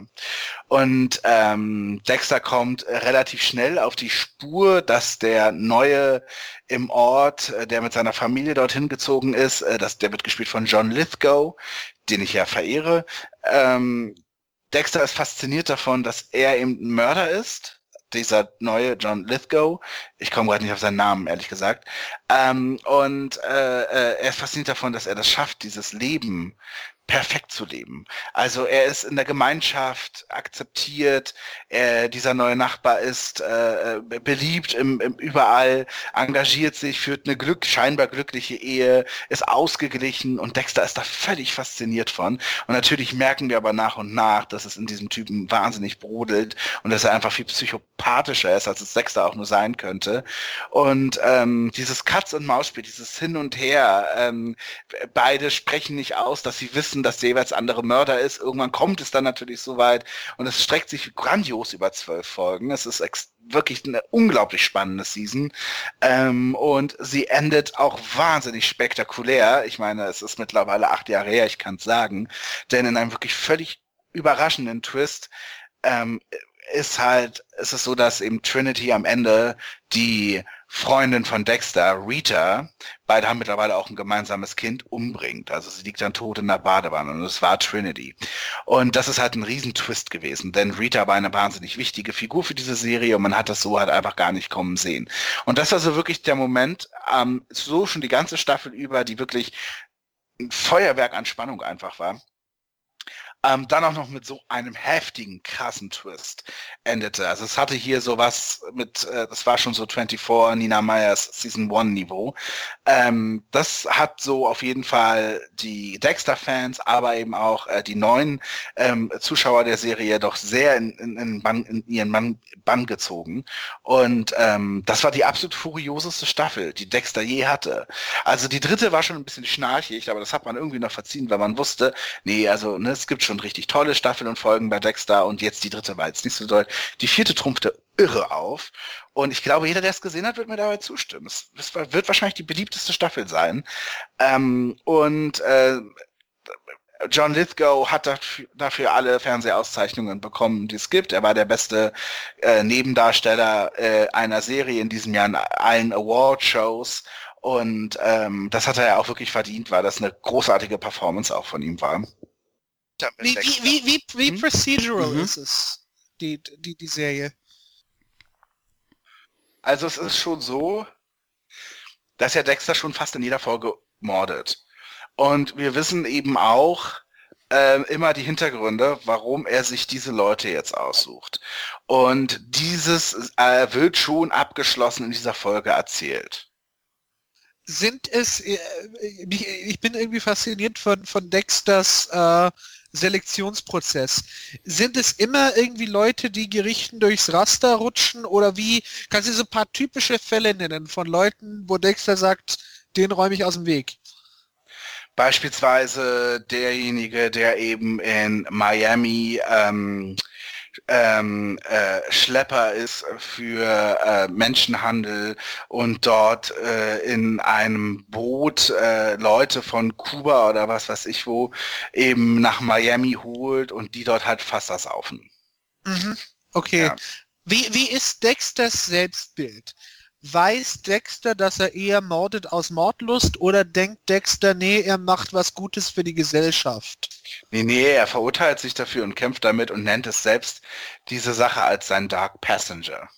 Aha, okay. Also ein bisschen Schizophrenie ist dann auch dabei. Ja, ja, auf jeden Fall. Wir hören ja Aha, auch seine okay. Voice-Overs und so. Okay. Wir hören ihm auch natürlich immer so ein bisschen, wie er so ein Tatort analysiert und so. Er ist halt auch ein Experte in dem, was er tut. Ja, Also das macht sein- eigentlich schwieriger für ihn dann, ja. Seine Morde sind eben ähm, natürlich perfekt präpari präpariert. Du kannst nichts nachweisen. Also ähm, da ist der ganze Raum mit Folie ausgelegt und äh, nichts weiter passiert. Und er hatte auch ein richtigen, richtiges Muster, das er befolgt. Und was er eben macht und was das Ganze noch ein bisschen oller ist da, oder macht, ist dann ähm, die Tatsache, dass er dann immer ein eine Blutprobe, ein Bloodsample nimmt und dieses in so eine Art Karteisystem in so einer Schatulle aufbewahrt und da dann immer das Na Name des Opfers steht und das Datum. Und das ist sozusagen seine Trophäe, die er so behält oder so. Ich überlege, wie, wie, wie, so wie du erzählst, denke ich natürlich so an den Film von 1931, M, eine Stadt sucht einen Mörder. Aha. Von Fritz Lang mit Peter Lorre. Ja. Und dann denke ich so, ich, ich, Hast so ja nicht die, du in der Half Männer erfunden. Ja, natürlich. Das war, das war sein Spätsack. Also in Weimar raus ist in genau. Weimar raus nach Amerika hat er, hat er Two and a Half Men gemacht, ja. Oder von den Machern von M. Genau, genau. Ja, von, von den Machern von M, eine Stadt sucht einen Mörder. Und Dama und Greg. Kommt und, jetzt. Und Dama. Was, was super. Hätte auch Fritz lang drehen können. Ja, und da, da, gibt, da gibt es ja diese, diese, diese großartige letzte Szene, wo Peter Lorre diesen, diesen, diesen Monolog hat, wie es mich treibt und so und wie er so äh, halt aus, aus, aus einem furchtbaren psychischen Zwang da mordet. Gibt es da Parallelen zu Dexter oder wie, wie ich tue irgendwie schwer, so, so Dexter jetzt psychologisch zu greifen. Also wie zerrissen ist er davon? Ja, also er ist da, er ist da wahnsinnig zerrissen. Mhm. Und das ist halt, das ist halt total eingeflechtet in der Story. Und es gibt eben, äh, er führt beispielsweise Dialoge mit seinem verstorbenen Vater, der das als einziger ja weiß. Harry heißt dieser, den sehen wir auch als, als, als, als, als er wird dargestellt von einem Schauspieler. Und ähm, diesen Konflikt gibt es. Und es hat auch einen Grund, also wir sehen dann halt auch irgendwann, dass Dexter, Dexters Mutter ist halt umgebracht worden. Und es gibt diese Szene, die ihn eben sehr geprägt hat, wie Dexter als Vierjähriger in einer Garage sitzt, äh, seine Mutter ist dort brutal umgekommen und er ist dort in einem Haufen Blut einfach als Kind. Und so, und das ist sozusagen der Knacks, den er als Kind halt einfach hatte. So, das wird so, okay, das ist, also, Moment mal, aber es ist halt auch eine Geschichte, die sich auf acht Staffeln ausdehnt, ne? Aber, also das ist durchaus das Thema. Wir sehen auch in relativ alberner Perücke den jungen Dexter und so weiter, also. In relativ alberner Perücke, das klingt, das klingt schon, klingt, klingt schon irgendwie so als, als, als, als, als möchte ich das jetzt sehen. Ich glaube, damit hast, du, hast, hast du mich hast du mir die alberne Perücke hat Ja, da, damit hast du das aus auf jeden Fall aus den richtigen. Weit raus da. Dexter ja. auf jeden Fall ähm, hat es hat es ein hat es einen Impact gehabt und ähm, stellvertretend dann für die Serie haben wir hier die vierte Staffel nominiert, noch einmal im Jahr 2010 und hätten einen noch, einen, einen letzten Nominierten noch, nämlich Boardwalk Empire von HBO. Und das ist ein ja. spannender Fall, weil das wurde aufgebaut oder sollte eben der, der ja fast schon offizielle Nachfolger sein von The Sopranos. Und ähm, ist im Prinzip ja. von der Prämisse her auch ähnlich aufgebaut. Es geht um moralische Fragen, es geht um ambivalente Figuren. Ähm, Hauptfigur ist Nucky Thompson, ein ähm, der Bezirkskämmerer von Atlantic City, der äh, in der Öffentlichkeit ähm, gegen die Prohibition ist. Es spielt ab dem Jahr 1920, nämlich als die Prohibition ähm, oder das Gesetz zur Prohibition in den USA durchgeht. Also in der Öffentlichkeit ja, verteidigt er dieses Gesetz und ist gegen Alkoholkonsum. Ähm, als Privatmann versucht er oder als Geschäftsmann vor allem ähm, versucht er mit seiner dunklen Seite quasi Profit daraus zu schlagen und die das illegale äh, Alkoholgeschäft und den illegalen Alkoholverkauf ähm, anzutreiben und davon zu profitieren. Also es geht hier wieder um einen moralisch sehr ambivalenten Charakter, gespielt übrigens von Steve wie heißt er, Buscemi, Buscemi, Buscemi, ja, was schon ein Problem ja. war, glaube ich, ähm, der Serie, weil dadurch wurde es oft mit Sopranos äh, verglichen, wo verglichen, wo er auch eine Hauptfigur gespielt hat in den späteren Staffeln. Gleichzeitig war das eine Serie, die produziert wurde und erfunden wurde von Terence Winter, der einer der ausführenden Produzenten und ähm, Hauptdrehbuchschreiber war bei den Sopranos. Also man hat bewusst diese Vergleiche auch gehabt, die natürlich in den Medien auch bemüht wurde. Boardwalk Empire hat auch den Sendeplatz von Sopranos eingenommen. Ähm, zumindest den den Sopranos früher hatte.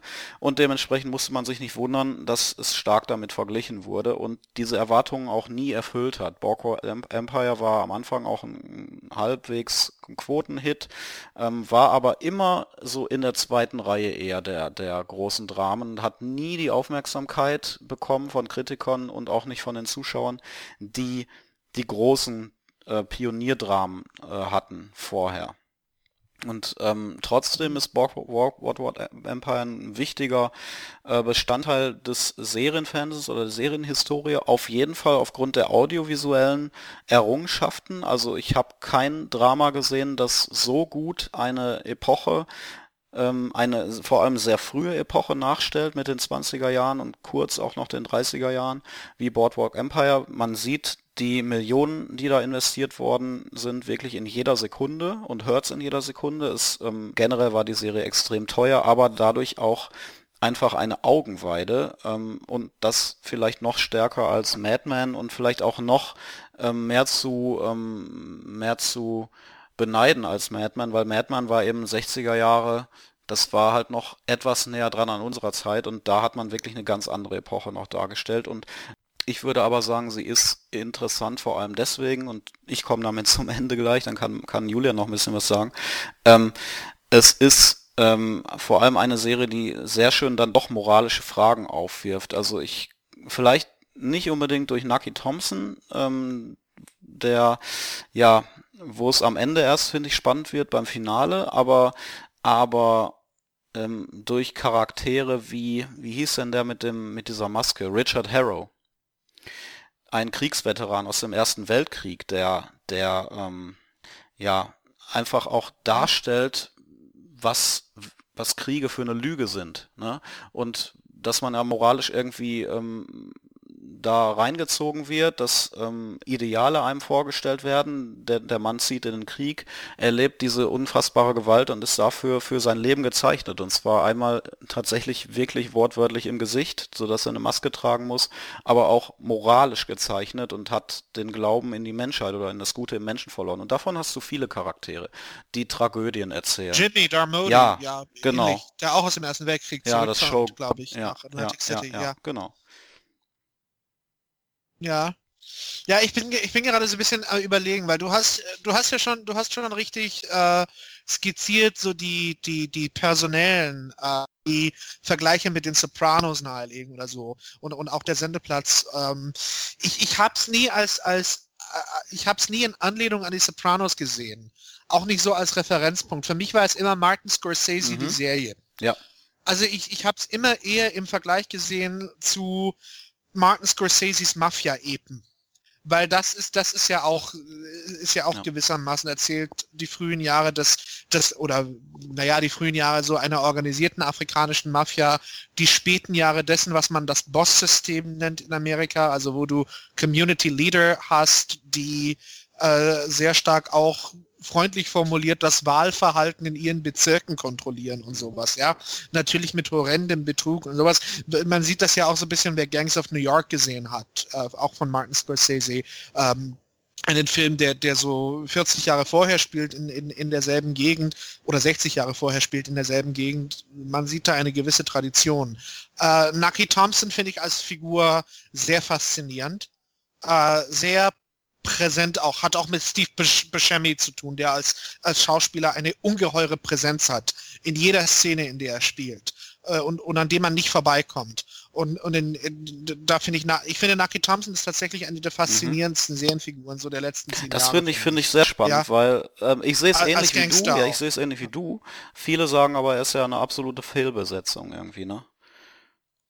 Ja, geht, geht, mir überhaupt geht mir überhaupt nicht so. Ich finde, ich finde Steve Buscemi ist ist ideal für alle zwielichtigen mhm. Figuren. Mhm.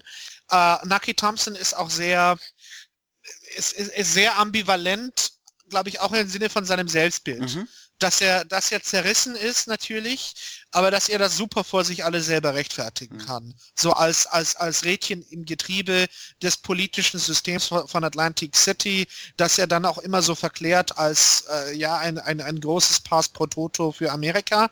Mir gefallen auch sehr gut die, die Figuren so ein bisschen aus ihm rum, äh, um ihn rum. Mir gefällt, mir gefällt sehr gut Jimmy Darmody als Kriegsheimkehrer äh, der jetzt natürlich auch zerbrochen ist von den Kriegserlebnissen, es allerdings auch ein bisschen besser kompensieren kann als Richard Harrow. Mir gefällt die so sehr die am Anfang ja beiläufige Erwähnung von den großen Mafia-Figuren wie Al Capone, wie Lucky Die auch Luciano, auftauchen. Ja. Später. die auftreten, die dann auch immer präsenter werden. Äh, und, und aber mir gefällt es, wie beiläufig sie Ja. eingeführt werden, weil wir sehen, wir sehen so, wir sehen das, wa- wa- was, wovon Martin Scorsese immer ein bisschen besessen ist, ja, nämlich so eine, eine amerikanische Tradition, eine amerikanisch, so, so eine, es gibt ein, ein großes Buch über die amerikanische Geschichte, es ist The People's History of the United States das so das Standardwerk ist zur, zur amerikanischen Sozialgeschichte, das Geschichte erzählt als äh, Geschichte sozialer Strukturen und Entwicklung von sozialen Strukturen. Ja, und, und, und das sehen wir hier, wir sehen hier im Board, in Boardwalk Empire am Beispiel von verschiedenen Milieus, die aber alle eng verzahnt sind in Atlantic City, die Geschichte von Amerika. Genauso wie es vielleicht Scorsese mit Gangs of New York gemacht hat. Ja, natürlich auch mit einem sehr spezifischen Ort, der auch in gewisser Weise nur für diesen spezifischen Ort sprechen kann. Aber es ist von, von da aus entwickelt Boardwalk Empire so ein, ein, ein richtig faszinierendes Panoptikum,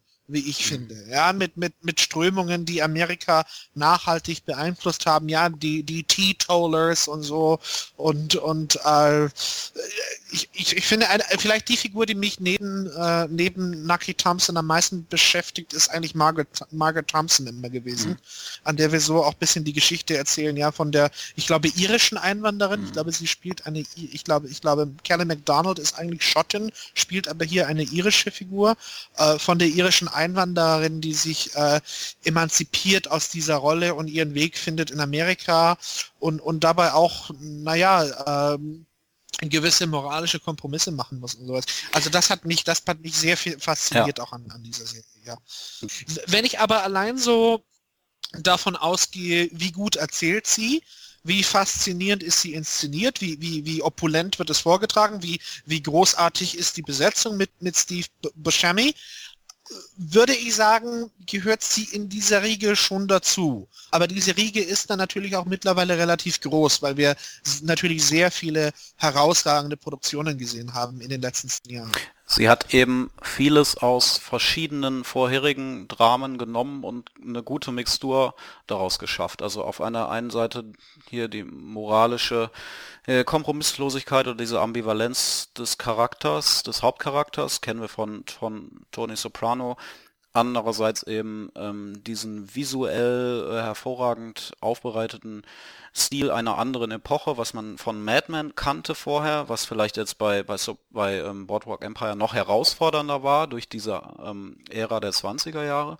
Also man hat, hat vieles genommen und, und gut, gut ähm, ja, auf eine, auf eine neue Art vielleicht zusammengefügt. Aber da würde ich auch mitgehen. Es ist, es ist nichts komplett Originelles dabei.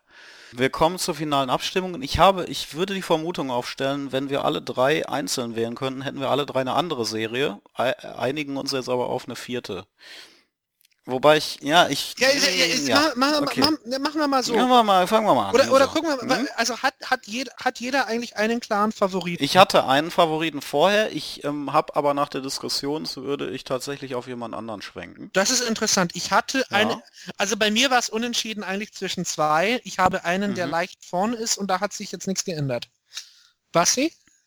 Ja, ich ähm, hab also ich habe mir gar keine Gedanken gemacht im Vorfeld. Ich habe mir ehrlich gesagt nicht mal mehr die Listen angeguckt und dachte, ich starte halt so relativ fresh rein.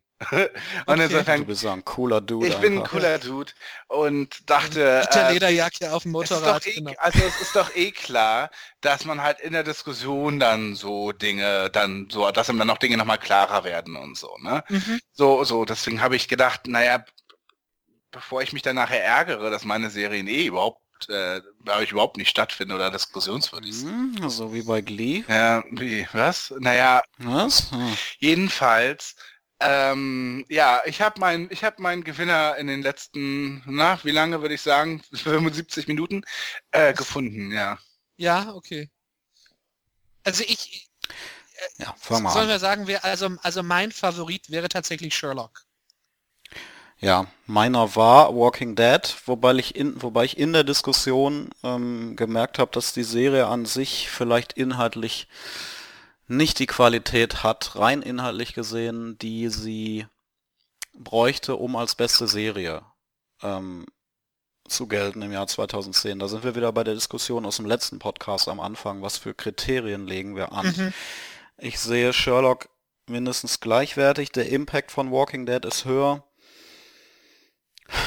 Ja, ich müsste mich eigentlich zwischen Sherlock und Walking Dead entscheiden. Dann soll ich es erstmal einfacher machen und ich Ja. finde, dass wenn wir die Beweislage uns anschauen, jetzt alle Seiten gehört haben, ne, die Verteidigung gehört haben und, und all das, würde ich sagen, ist die Lage so, dass The Walking Dead eigentlich es er verdient hat als Sherlock.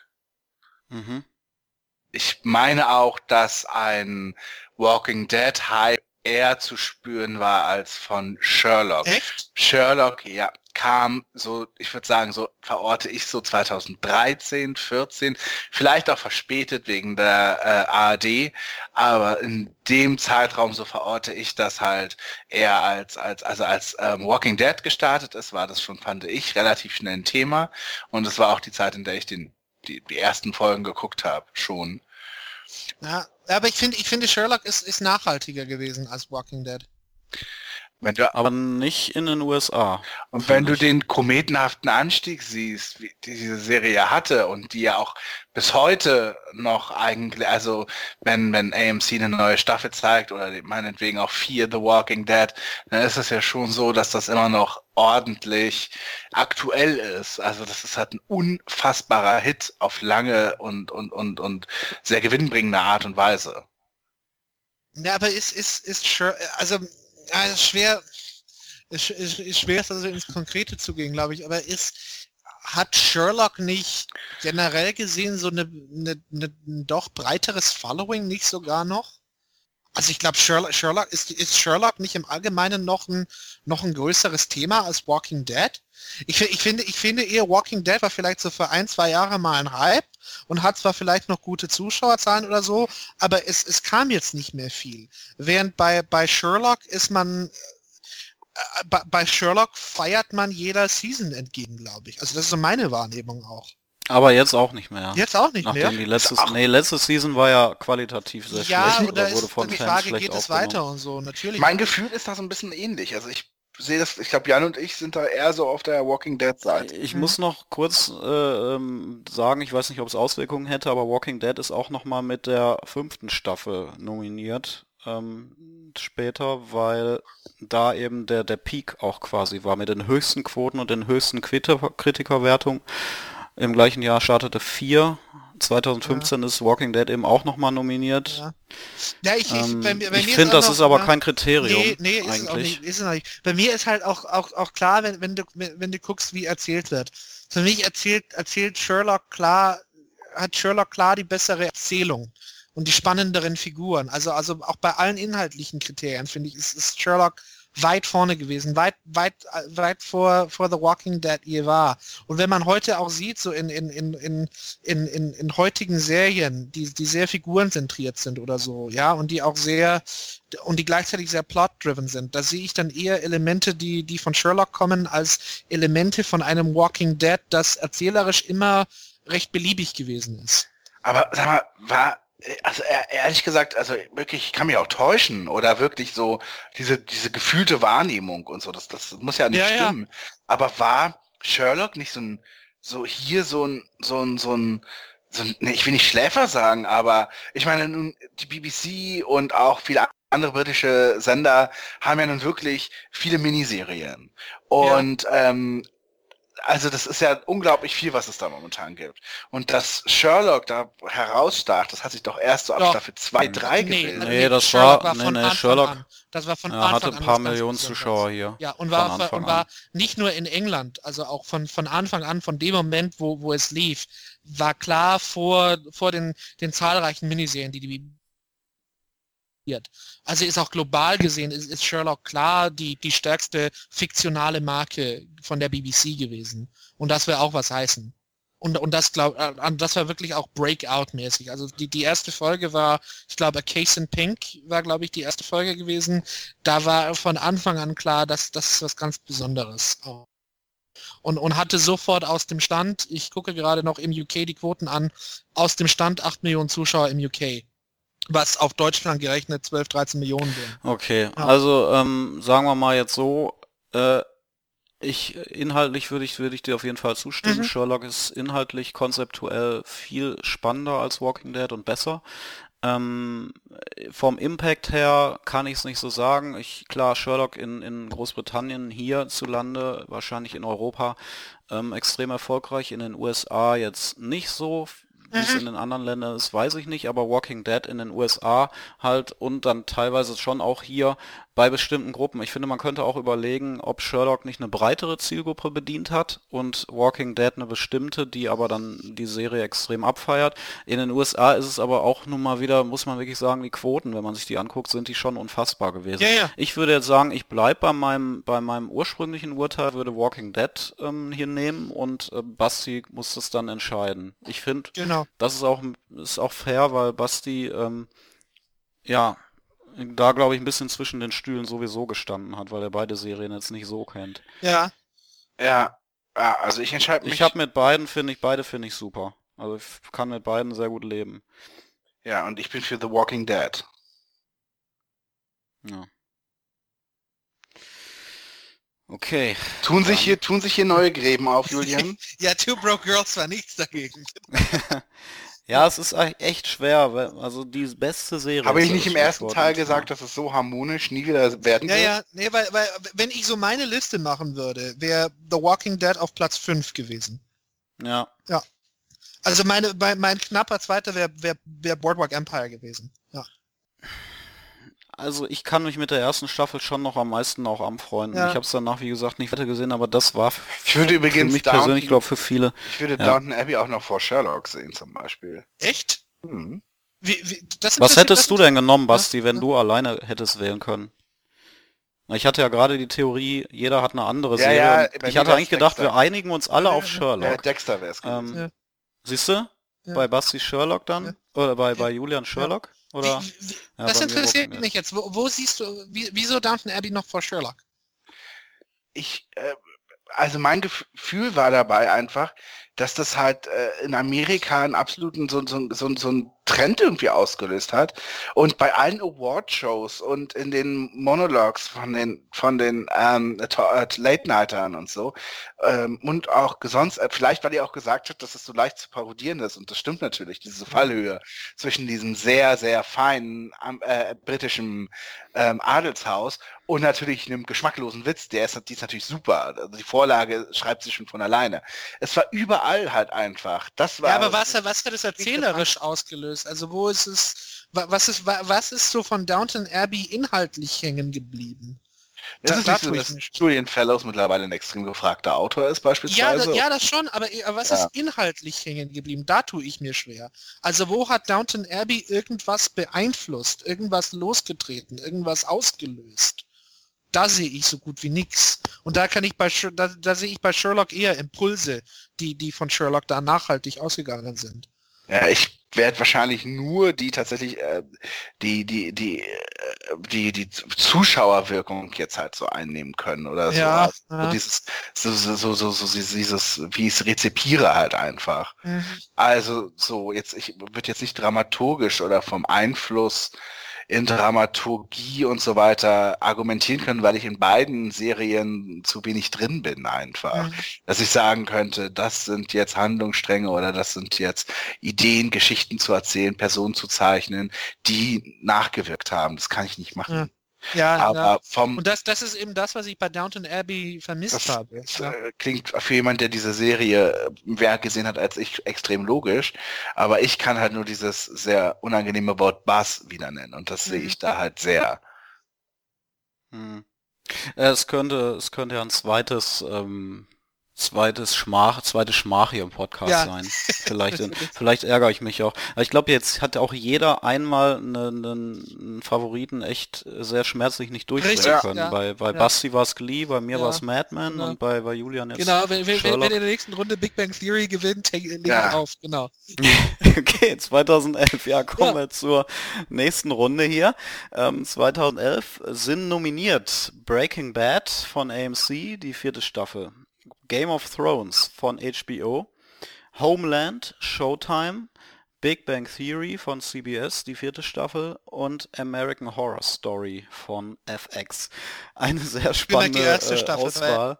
Horror Story Ja, bei ja, den anderen die ersten jeweils, genau. genau. ähm, da ist, ist ja von Staffel ah. zu Staffel ein, aus meiner Sicht Ja. sehr großer Unterschied. Wenn ich überlege, wie lange wir 2010 diskutiert haben, Ja. Leute, holt euch echt nochmal eine Chipstüte irgendwie, macht nochmal euch einen Tee von Ellen irgendwie, das kann noch ein bisschen dauern. Richtig. Ja, aber es ist auch echt eine, eine Hammerauswahl. 2011 war so ein unfassbares Serienjahr, fand ich Ich über- ich über- also wenn, Wie wir Ja. ernsthaft denken konnten, dass wir alle diese zehn Jahre in einer Folge besprechen würden. hat Basti gemeint vorher, schaffen wir in anderthalb Stunden. Ja. So. Ja, ich kann das auch schnell runterbrechen. Ja, Ja, also Bei natürlich. mir kann ich Mhm. einfach next please, kann geht das ganz Genau, richtig. Ja, Haken drunter, Ja. machen wir weiter. Ja, geht Ja, alles. nächster. Ah, wo wir gerade überlegt hatten, wie so unsere persönliche Serienerfahrung war, ich glaube bei diesem Jahr 2011, da ist es dann aber richtig explodiert bei mir. Weil da habe ich dann auch eine kurze Zeit mal so ein Jahr lang Pay-TV gehabt. Nicht Premiere, sondern die äh, anderen Sender irgendwie über so ein Kabel. Kabel Deutschland oder sowas. Ja, Ja, Unity ihr, habt, ihr Media. seid ja in NRW, ihr habt da genau. Ne? Ja, und da hat man dann irgendwie, konnte man so alles abonnieren außer Sky direkt irgendwie ähm, und hab dadurch dann ähm, Breaking Bad zum Beispiel direkt gucken können, auch, auch direkt, wenn die neuen Folgen kamen, Homeland gucken können. Ähm, ich glaube American Horror Story nicht, war aber dadurch dann so informiert und wieder so ein Serien-Nerd geworden und so ein Serienfan, dass ich American Horror Story direkt gekauft habe, als es auf DVD rauskam. Homeland dann auch, obwohl ich es schon gesehen hatte. Und äh, natürlich dann Game of Thrones, was ich nicht, äh, nicht gucken konnte, weil das glaube ich irgendwie bei Sky lief. Ich kann übrigens auch sagen, dass 2011 bei mir auch das Jahr war, wo ich dann so richtig eingestiegen bin. Ich erinnere mich auch noch an die äh, Fall Season äh, im amerikanischen Network-Fernsehen. Und da eben, äh, also wenn ich hier nur mal kurz gucke, was da so gestartet ist, das ist das Jahr gewesen, in dem wir die True Rock Girls haben wir sie wieder zum ersten Mal hatten, äh, Two and a Half Men, ähm, dann Smash äh, lief und das war jetzt nur der Montag. Also da kann ich wirklich durchgucken und sehe, ja, das stimmt, das ist so das erste Jahr gewesen, wo ich so zumindest im Comedy-Bereich, vereinzelt im Drama-Bereich, jeden Piloten irgendwie gesehen habe. Also Hm. da ging es bei mir serienmäßig auch ab, ja. Und man hat halt immer, Ja. nachdem man da zum ersten Mal, das war wahrscheinlich auch die Zeit, in der so das Wort Bingen zum ersten Mal kam, irgendwie. Ähm, und jeder hatte, glaube ich, von uns Serie, als Serienfans zu dem Zeitpunkt schon so ein Halleluja-Serienerlebnis. Lass es eben gewesen sein, also bei mir war das eben Dexter, wo ich drei Staffeln, ich glaube vier Staffeln sogar, innerhalb weniger Wochen gesehen habe. Bei anderen waren das so Sachen und so. Und hier war das Jahr, mein Gefühl 2011, wo man sich dachte, okay, ich brauche jetzt mehr, wo man richtig Ausschau äh, Mhm. ausgehalten Ja, hat. richtig. Okay, was könnte Ja. zu mir passen? Man fing an, sich Listen anzuschauen. Äh, manche gucken vielleicht Genau. Trailer dazu und denkt immer so, okay, ich war jetzt so angefixt von Serie XY, meinetwegen The Walking Dead oder irgendwas anderes. Und was kann ich jetzt nachbekommen? Ne?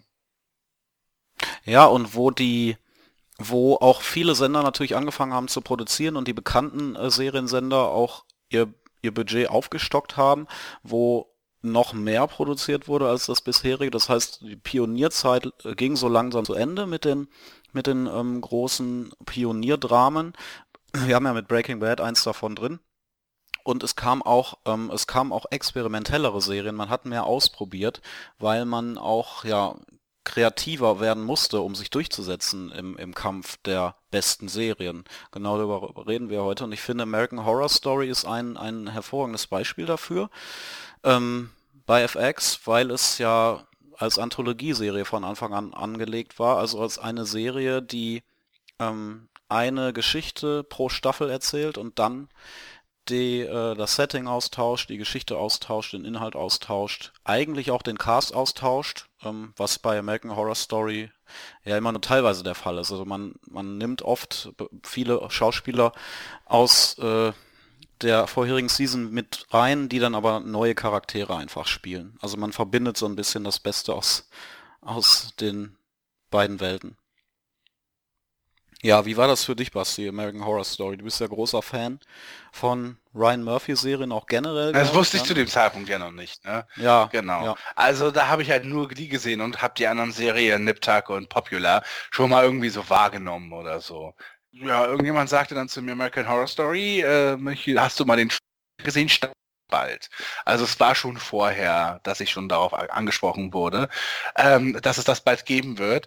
Und ähm, dann äh, habe ich das ganz schnell und fix auch geguckt gleich. Und ähm, wusste, glaube ich, schon, dass es als Anthologieserie angelegt ist. Ich, ich meine, ich fand den Titel damals noch eigenartig. Ne? Also heute kennt man das ja, dieses American gibt es eine tausende Sachen von. Ist eine Marke geworden, Franchise. Und jetzt in dem Fall ist das hier eine Marke geworden, genau. Und damals fand ich das halt eigenartig. Ja, und ich fand es super. Ich fand es gleich super gruselig. Ich fand es gleich äh, ziemlich, äh, ich fand es toll besetzt äh, und wahnsinnig spannend. Und äh, habe das mit, ich glaube, ziemlich vielen anderen Leuten schon relativ früh gleich gesehen, ja. Wie ist es bei dir eigentlich, Julian? Ich kam erst später dazu. Es ist, es ist ja auch sehr jahresabhängig. Ähm, die, naja, jedes, jedes Jahr erzählt eine andere Geschichte.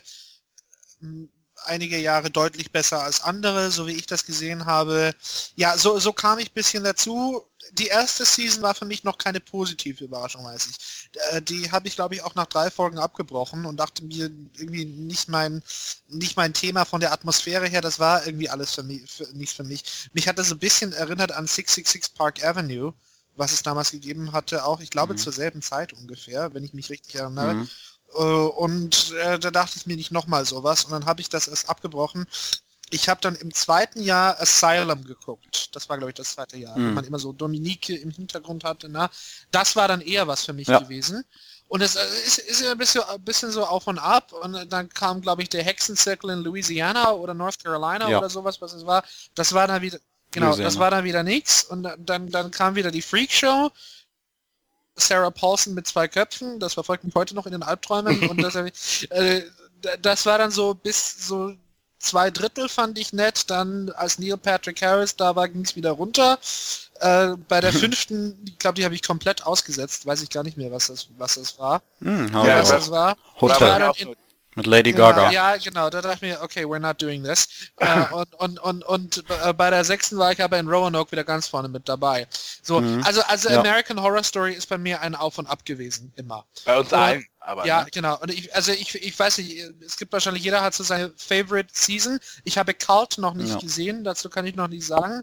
Äh, mein Favorite ist tatsächlich Roanoke, also von, von äh, Kathy Bates ausgeweitet zu werden, das äh, gibt nichts Besseres. Äh, das ist auch mein Favorite gewesen, weil es auch sehr innovativ gewesen ist darin, wie es erzählt, ja, so als, als Fake-Doku, Fake-Doku, also one layer after another, das, das so wie eine Zwiebel konstruiert war.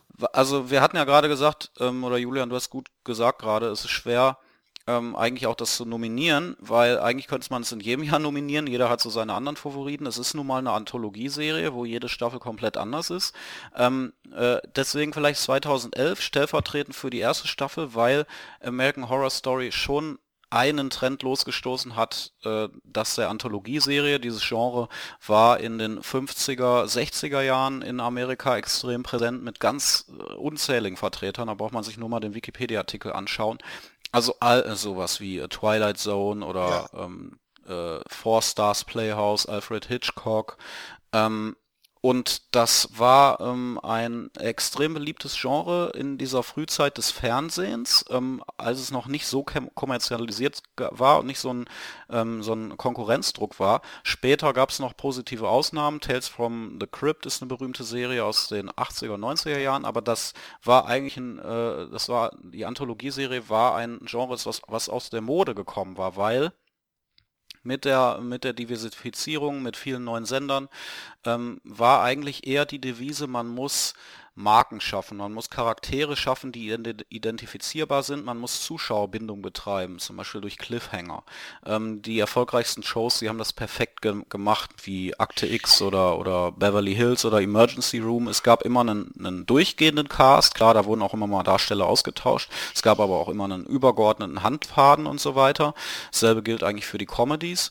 Und ähm, die Anthologie hatte einfach in dieser Zeit konzeptuelle erzählerische Nachteile. Und ich finde, diese Nachteile werden jetzt im digitalen Serienzeitalter nivelliert wieder. Nämlich äh, jetzt ist inhaltliche Qualität wieder wichtig, Kreativität. Netflix braucht jetzt nicht auf irgendwie Cliffhanger zu gucken oder eine wöchentliche Zuschauerbindung. Die können eine Staffel raushauen an einem äh, Tag wie Black Mirror und man hat dieselben Voraussetzungen des Erfolgs eigentlich wie klassische Serien und wie klassische Erfolg, äh, äh Erfolgspotenziale. Und diese ständige Verfügbarkeit, die Möglichkeit, es auch nach einem Jahr, zwei Jahren zu entdecken, das ist einfach, das sind einfach Dinge, die alle für die Anthologie sprechen im heutigen Zeitalter, einfach für dieses Genre, eine niedrige Einstiegsschwelle auch, abgeschlossene Geschichten, man weiß, es endet nach einer Folge oder nach einer Staffel. Das ist vielleicht auch wichtig in, in dem Punkt, weil viele Leute vielleicht keinen Bock mehr haben, heute komplexe Geschichten äh, anzufangen, wo man weiß, es erstreckt sich über fünf Staffeln und ich muss genau aufpassen und ich muss genau alles registrieren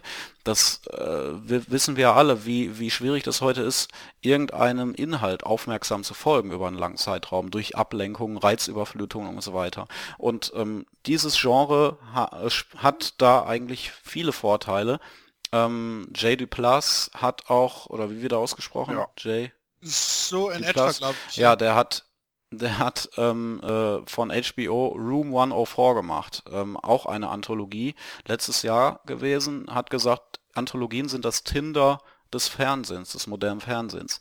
Man kann halt schnell wegwischen, man kann aber auch super schnell wieder einsteigen und ähm, ja, American Horror Story hat das in, in dem Sinne perfektioniert, weil weil es äh, einerseits eine Anthologie ist und auch sehr kreativ ist in der Art, sich immer wieder neu zu erfinden. Wir haben gerade über Roanoke gesprochen. Gleichzeitig ähm, setzt es aber solche Reize, dass diese Aufmerksamkeit der Zuschauer ähm, gewährleistet ist. Also sie kann ja auch sehr blutig sein, sie kann sehr ekelhaft sein.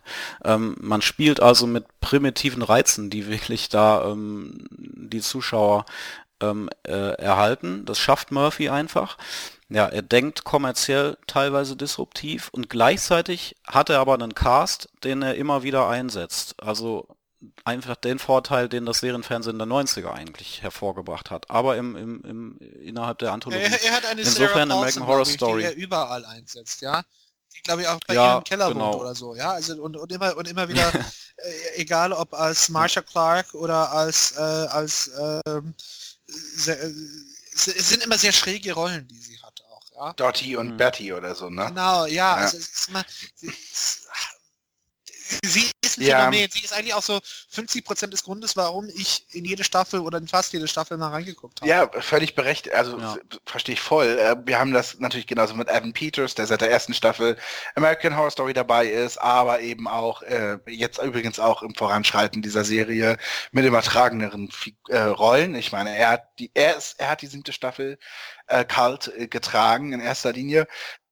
Mhm. Die siebte, genau, das ne? war seine ja, Staffel in Post von Ryan Murphy ja. ist er gerade zu sehen, während eben Sarah Paulson in äh, American Crime Story war und ähm, ähm, Angela Bassett ist jetzt in 911 dabei, genauso wie Connie Britton, die auch schon in der ersten American Horror Story äh, Staffel dabei war. Also na klar, er hat alles das bisschen incestuös jetzt. Ne? Absolut, aber ja. man könnte auch sagen, es ist halt sein Ensemble, mit dem er spielt und ich kann das wahnsinnig gut nachvollziehen, weil ich glaube, seine sein Beweggrund ist wirklich, ich möchte dieser Figur, äh, dieser Schauspielerin, diesem Schauspieler einfach eine Rolle auf dem Leib, auf dem Leib schreiben. Und das mhm. funktioniert dann halt zu fast 100 Prozent auch immer. Also der kennt seine Darsteller einfach wahnsinnig gut, weiß, welche Geschichten diese wie performen werden ähm, und, äh, und, und, es trifft es ja irgendwie immer. Also das ist ja schon wirklich ähm, fantastisch, wie er das kann. Und ich kann auch seine Beweggründe übrigens ähm, dass er das so tut, ähm, als er äh, die andere Anthologie Feud in, ins Leben gerufen hat, hat er ja auch gesagt, dass er einfach sein Beweggrund war in erster Linie, dass er Schauspielerinnen, die ein gewisses Alter erreicht haben, er einfach auf der Leinwand oder im, im, im, Fernsehen vermisst und er eigentlich gar nicht verstehen kann, warum Susan Sarandon oder eben Jessica Lang, die ja auch sehr lange in American Horror Story dabei war, jetzt keine Superstars mehr sind. Warum kriegen die nicht mehr so richtig viele Rollen? Und deswegen hat er gedacht, diese beiden müssten eigentlich den Feud zwischen Crawford und ähm, Bette Davis spielen. Und das war sein Beweggrund. Also es ist häufig immer geht es erstmal von seinem Ensemble aus. Und das, ähm, äh, dieser Grundstein ist in der ersten American Horror Story Staffel natürlich gelegt. Also wir haben ähm, äh, Dennis O'Hare dabei, der schon in der ersten Staffel dabei ist. Evan Peters ist dabei. Ähm, dann ähm, äh, Sarah Paulson ist auch schon in der ersten Staffel mit einer kleinen Rolle dabei. Jessica Lang mit einer großen Rolle. Immerhin war sie ja auch in vier Staffeln American Horror Story Staffel dabei, auch immer sehr, sehr tragend. Ähm, ja, genau, und, und, und stellvertretend vielleicht auch für diesen gesamten Franchise haben wir eben jetzt hier mal, glaube ich, die erste Staffel, die, wie ich, würde ich auch sagen, jetzt nicht die beste ist. Aber es hat uns natürlich an die Hand geführt, so eben, also so, oder uns gezeigt, okay, also wie abgefahren kann kann es werden, wie brutal kann es werden und wie ist meine Art eben eine Horror-Story zu erzählen. Mhm, genau. Ja, und übergeordnet eben für Serienfernsehen, das ist das, womit alles gestartet ist in Sachen Anthologien wieder. Oder die Wiederauferstehung der Anthologien beginnt eben mit American Horror Story. Ähm, dann, also ich würde auch hier mal behaupten, Anthologien sind das Ding der nächsten Jahre. Da ist unglaublich viel in Entwicklung es passt einfach zum Zeitgeist im Moment und ähm, wir haben ja schon so viel, gerade bei FX. Also wir haben Fargo, American Crime Story, Feud, Trust, was in diesem gerade gestartet ist. Amazon hat Lore, Electric Dreams, Netflix, Easy, Black Mirror, dann haben wir High Maintenance, Room 104. Da ist so unfassbar viel es ist ja ähm, schon gestartet und es kommt unfassbar ja. viel noch. Das und vieles, äh, Twilight Zone sogar, ne? Genau, haben wir nicht neulich auch festgestellt, dass es eine Anthologieserie namens Channel Zero gibt? Ja. Oder aus Kanada Hulu. Slasher. Also, dass man so denkt. Chanel so, Zero oder Channel Zero? genau, Zero Chanel Zero. Richtig, ja. der lange Weg zur Nummer 5. ja. ja. Ähm, Grü ähm, Grüße fünf an, Staffeln Grüße an, wie heißt sie? Emma Roberts? Äh, oh Gott, ja, richtig. Genau. Ja. True aber, Detective ähm, übrigens. Es ist natürlich, natürlich, auch noch nennen. True Detective, genau. Aber ich würde auch noch kurz sagen, es ist halt auch wahnsinnig bequem. Ryan Murphy hat natürlich gelernt. Denn zu dem Zeitpunkt, als American Horror Story gestartet ist, äh, gestartet ist hat er sich ja schon mit Glee wahnsinnig verzettelt. Denn wir haben ja schon in der ersten Ausgabe gesagt, Glee äh, hatte dann das Problem, sehr viele Figuren zu haben, sehr viele Geschichten parallel zu erzählen. Mal hat man sich darauf konzentriert, mal darauf. Und dann waren alle Fans wahnsinnig sensibel, wenn irgendwie ein Paar auseinandergegangen ist und es gab gleich einen Outcry. Ryan Murphy meinte neulich, sich selbst, dass er sich dazu sehr sogar lenken lassen von der allgemeinen Fanmeinung im Internet. Ähm, und äh, das ist natürlich wahnsinnig bequem jetzt. Ne? Also du nimmst eine Geschichte und machst dir schon im Vorfeld aus, okay, erzähle ich das in acht, in zehn, in zwölf, in 13 Folgen. Wie ist da der Bogen? Wann kommt welche Figur? Wann mache ich einen Twist rein? Wann kommen die krassen Szenen und so? Du musst es mhm. halt nicht bis in die Irre bis äh, ausdehnen. Ne? Also irgendwann ist halt einfach dann der Punkt gesetzt und dann ist eine Season vorbei. Und ich sage, wir sind mittlerweile ja als Zuschauer darauf konditioniert. Also am Anfang ist man natürlich so, oh Gott, ich will die neue Staffel nicht gucken, weil meine Lieblingsfiguren aus Staffel XY davor jetzt nicht mehr dabei sind. Aber mittlerweile haben wir uns halt einfach sehr an dieses Gucken gewöhnt. Mhm. Dieses, ähm, ich verbringe jetzt zwölf Folgen mit Figuren und einer Geschichte, die mir am Herzen liegt und danach mit Folge 12 ist es halt einfach ein Finale und dann ist das vorbei. Und das ist schon eigentlich eine enorme Leistung, die Murphy und seine ganzen Leute drumherum mit American Horror Story geschaffen haben. Nämlich die, das Wissen, ich, schlage jetzt ein Buch auf, es hat 500 Seiten und bei Seite 499 ist die Geschichte vorbei. Mhm. Ja, ich, ich wollte gerade sagen, also es hat natürlich auch einen großen Reiz für die Macher und für die für die Regisseure und für die Drehbuchschreiber, weil ähm, da sind wir wieder vielleicht beim Tinder-Vergleich. Wie schafft man eine emotionale Bindung? Also wir reden gleich noch über, über Breaking Bad. Das ist die emotionale Bindung, die du da mit den Charakteren aufbaust oder diese, ähm, ja, diese, ja, generell, ja, eigentlich Bindung oder vielleicht auch diese Hassbindung, wie, wie weiß ich nicht, wie man das sagen soll, ähm, die kannst du über Jahre natürlich ausbreiten und, und erklären. aber es ist, glaube ich, viel schwieriger, das bei einer Anthologie zu machen, wo man nur eine Staffelzeit hat oder vielleicht wie bei, bei ähm, bei Black Mirror nur eine Folge lang. Also wie kann man nachhaltige, einprägsame Serienmomente schaffen mit Anthologien? Ich glaube, das ist eine große Herausforderung ähm, für Serienmacher, aber auch ein großer Anreiz. Und, der, und ich finde, dass es in American Horror Story perfekt funktioniert. Mhm. Wenn wir uns mal die Freak Show nehmen. Also ich hatte Elsa Mars mit ihrer David Bowie Performance im Piloten der vierten Staffel sofort in mein Herz geschlossen mhm. und fand diese Figur wahnsinnig spannend. Genauso den Lobster Boy und genauso natürlich äh, Dottie und Betty. Ich glaube, die heißen so. Also das schafft er sie halt sehen zumindest so aus, als ja. so Ich bin mir fast sicher, sie heißen so. Ja. Eben die Darsteller, das sind die Figuren und wir wissen eben auch in jeder ersten Folge, das sind unsere zentralen Figuren. Gerade also ähm, Freakshow ist da sehr exemplarisch, weil dann natürlich noch mehr Leute immer wieder dazukommen, irgendwann und so nach und nach die sich dieser Kosmos erweitert. Ja. Aber diese zentralen Figuren, die eingeführt werden, wie eben in Freakshow oder auch in Murder House, also in Staffel 1, das gelingt ähm, dieser Serie, diesem Franchise extrem gut. Mhm. Ich meine, waren ja. wir nicht alle gleich von diesem Clown auch in, in, in Freakshow? Furchtbar, oh, ekelhaft. Das war ja. doch gleich, du dachtest doch wirklich gleich so, what the fuck? Ja, und der bedient doch, aber, das natürlich. Und ne? der hat dich doch sofort da, da war nichts groß mit, ich kam so schwer rein. Das funktioniert bei, bei der besten Staffel. Äh, American Horror Story gibt's, gilt dieses Argument nicht. Man kann später sagen, ja, wie dumm, dass Tripsy, der Clown, schon so früh gestorben ist in der vierten mhm. Staffel. Das kann man dann natürlich bedauern. Aber so als Achterbahnfahrt, Bumpy Ride, ist das, funktioniert das eine, funktioniert diese Serie extrem gut. Achterbahnfahrt ja. ist eine sehr gute Beschreibung für diese Serie. Achterbahnfahrt genau. ist eigentlich die perfekte Beschreibung für ja, diese Serie. Genau. Richtig. Ja, in positiver ja. und negativer Hinsicht. Richtig, Absolut, genau. Also, in, in, beiden Richtungen. Ja, ja. genau. Was, was, mir immer so so im letzten Drittel wird es immer sehr abstrakt. Ja, das sagen Richtig. viele. Und das, ist, das sagen viele, ist auch zu lang übrigens auch. für Asylum, was ja immer so extrem gelobt wird. Ja, ja. Aber das wurde auch zum Ende hin sehr, sehr abgespaced. Und das stört mich eigentlich. Er hat aber auch die Folgenanzahl mich, runtergefahren. Genau, zuletzt, das ist ja ne? das Gute. Roanoke ist doch äh, äh, nach acht Folgen oder so zu Ende gewesen. Ne? Ja, Kalt hat, genau, es ist auch gut so. Oder Roanoke hatte zehn und Kalt nur acht Folgen, glaube ich. Ja. Ja, na, ich erinnere mich zum Beispiel in Freakshow, wo dann, ich meine, das war sowieso schon ziemlich haha freakig, aber äh, als, als dann im letzten Drittel noch Neil Patrick Harris aufgetaucht ist und so, also da, da war es dann wirklich völlig drüber und äh, That's, ja, that's wie gesagt.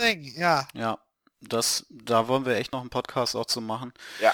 Vertreter der Anthologien, Pionier der Anthologien der modernen Zeit, American Horror Story. Hm, Vertreter der, Fragezeichen, Big Bang Theory, Staffel 4. Hier, äh? ja, was für denn, was für, was, was zum Lachen? Ja. Ja. Ähm, naja, ich glaub, kommt, kommt drauf an. Ja, also was soll man sagen? Also wir, ich glaube, die treuen Hörer wissen, dass wir alle nicht die großen Fans von Big Bang Theory sind. Nichtsdestotrotz haben wir alle die Serie gesehen.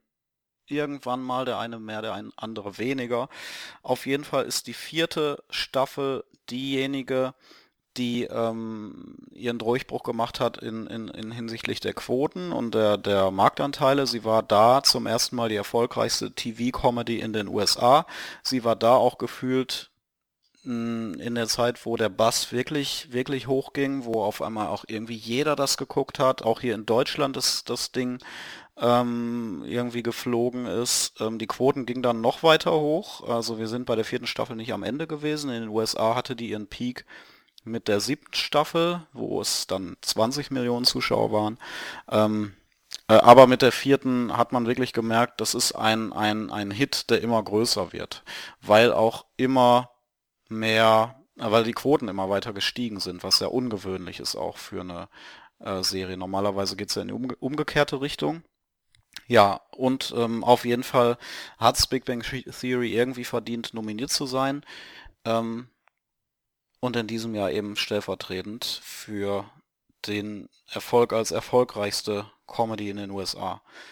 Ja, sie hat in gewisser Weise schon beeinflusst. Also wenn das Ja. das Kriterium ist, äh, Ja. dann, dann absolut. Also Serien wie, wie hieß das? The Millers und, Mhm. und nein, JKL, also die großen äh, Juwele der amerikanischen äh, Comedy der zehn Jahre, der letzten zehn Jahre, wären ohne den, den äh, Pipi-Kaka-Humor von Big Bang Theory wahrscheinlich schwer denkbar. Ja, also Ja. Es, hat, es, hat, es hat schon beeinflusst. Billige Figuren, schale Gags, schnelle Punchlines, äh, ja keine Charakterentwicklung, ja nichts, was irgendwie in die Tiefe geht äh, und, und, und, und alles oberflächlich. Wa- Was mich immer überrascht ist an, ist an, ist an, ist an, an Big Bang Theory, ist, dass es ja auch so ein Cult-Following ist von äh, Leuten, die Physiker sind und die so Mhm. äh, bisschen nerdig drauf sind und so, dass, dass denen die Serie gefällt. Was mir missfällt an The Big Bang Theory ist, dass es ja eigentlich diese Leute zum Spottpreis Verarscht, ja. ja, und das, Ja. das, das so, so äh, Shel- Sheldon Cooper immer so, die, die, man lacht nicht mit Sheldon Cooper, man lacht leider über Sheldon Cooper. Ja, und ich finde das das, ich- ich finde das bescheuert. Ich, Ja. ja, das muss ich aber auch echt mal äh, fragen, ähm, weil ich das nie gedacht hätte. Das ist ja eine Show über Nerds und ähm, Ja. es geht ja auch um Themen wie irgendwie Comics und sowas, ne? Und ähm, da hätte ich auch nie gedacht, als die Serie gestartet ist, dass sie jemals irgendwie eine erfolgreiche Comedy sein würde, dass sie 20 Millionen Zuschauer hätte, weil ähm, ich hätte nie gedacht, dass sie so eine große Zuschauerschaft um sich versammeln könnte, weil doch viele Leute eigentlich mit diesen Themen gar nichts anfangen können. Andererseits ist das natürlich auch im Kino das dieselbe Entwicklung, ne? Da sind die größten Hits mittlerweile Marvel-Filme mit irgendwelchen Universen, wo man sich gar nicht mehr auskennt und wo jeden Monat ein neuer Film kommt. Und Big Bang Theory war vielleicht einer der frühen Vertreter davon. Mit den Marvel-Filmen ging das, glaube ich, früher schon los oder mit diesen Superheldenfilmen, aber Big Bang Theory hat sehr früh erkannt, dass diese Nerdkultur oder das Zelebrieren der Nerdkultur oder von mir aus auch das Verarschen der Nerdkultur ähm, ein, ein Asset ist irgendwie, was man nutzen kann. Also halt sehr, sehr ähm, zum Zeitgeist passt. Äh, 2011 hat Jim Parsons auch den Golden Globe gewonnen als bester Actor. Ich mag Jim Parsons in allen Rollen, nur nicht als Sheldon Cooper. Ich liebe ihn, wenn er auftaucht bei Saturday Night Live und dort den, den Dance Floor Killer gibt oder sowas. Das ist großartig. Das ist ein fantastischer Darsteller auch. Ich mochte Kaylee Cuoco wunderbar als vorlaute Tochter von John Ritter bei Eight Simple Rules, aber nicht als Penny aus Nebraska. Ich mochte es auch irgendwie, als es noch am Anfang war, die Serie. Ich habe die da schon noch, also in der ersten Staffel schon noch ganz gerne gesehen, als es irgendwie noch so eine normale Serie war, vielleicht die keiner kannte. Ähm, Ich glaube, bei also mir das wurde mir irgendwann zu groß, dieser ganze bei, Bass bei mir war, bei mir war, glaube ich, spätestens Schluss, als ich Mayim Bialik gesehen Mhm. habe mit fettigem schwarzen Haar und diesen altmodischen Klamotten und der Vor und, und, und der Vorstellung, dass man, dass man sich so eine repräsentative, eine Mhm. repräsentative Vertreterin Mhm. dieser, dieser Gruppe vorstellt. Da war für mich Feierabend. Da habe ich ja nochmal den Einstieg versucht, weil ich natürlich Blossom-Fan bin und dachte, Mensch, cool, dass man sie mal wieder sieht und so. Ja, ähm, Und, und dann so, ja. kommt sie auch mal wieder unter irgendwo und jetzt in dem größten Hit, genau, und in dieser Rolle. Und selbst das hat nicht funktioniert. Und ich wollte das wirklich dann auch voll gut finden und dachte mir, cool, also Mensch, äh, jetzt ist mein, hier mein Bierleck ist wieder dabei und, und, und jetzt kann ich sie wieder wöchentlich sehen und so. Und nee, ich fand das auch einfach nur ätzend. Ich finde wirklich, das ist eine richtig ätzende Serie. Sie ist einfach wahnsinnig ähm, ähm, einfach in allen Belangen und macht es sich auch irre einfach. Und ähm, ja, jeder, der jetzt seit, meine, elf Staffeln über 250 Folgen und so, wer jetzt dabei ist, wird uns natürlich denken, Jungs, sag mal, kommt mal klar, natürlich gibt es Entwicklungen und so weiter, aber das stimmt halt natürlich nicht. Ich meine, klar, im Sitcom-Rahmen ist das ja eh immer schwierig, wie sehr entwickeln sich Figuren weiter und so. Es ist ja eigentlich alles immer, dass man immer wieder jede Woche ne, ins gleich gewohnte Terrain betritt. Aber äh, ich finde auch, das sind halt die ewigen äh, Loser, die ewigen Idioten so und äh, es, ist, es, ist, es, ist, es ist einfach Quatsch einfach nur. Es ist auch ehrlich gesagt Quatsch, dass die alle mittlerweile über 40 sind und noch genauso aussehen wie damals und, und, und sich, also es ist einfach wirklich, finde ich auch völliger Quatsch in, in allen Belangen. Ja, nichtsdestotrotz ja irgendwie ein Kulturphänomen dann Ja, doch. es ist total, Ja, ja, ich, es ja, ist ja. an und für sich natürlich total verdient in dieser Liste. Ja. Nur trifft sich dafür überhaupt nie auf keine Liebe von uns. Ne? Mhm, Aber, ja. aber, aber man muss auch mal festhalten, alle reden davon, Multicam ist tot. Die erfolgreichste Serie in den USA im Network-Fernsehen ist eine Multicam-Sitcom. Ne? Ja. ja, sie hat ja immer noch, also über 15 Millionen Zuschauer. Ganz genau. Und dann gibt's ja dann auch irgendwie über so- 18, also es ist ein Hammer. Es gibt dann immer ja noch Special-Episoden wie, oh Gott, Ja. es gibt einen Antrag, oh Gott, sie werden heiraten, oh Gott. Mhm. Der Cliffhanger war, jemand ist schwanger. Und dann schnellen die Quoten zur nächsten Folge nach diesem, so sage ich mal, Twist in Anführungsstrichen, ähm, äh, schnellen die dann schon immer noch hoch. Und ich meine, ich frage mich natürlich, wird es das geben? Eine Big Bang Theory mit einer schwangeren Amy Farrah Fowler und ich will es definitiv nicht sehen. Ja. Das wird aber kommen.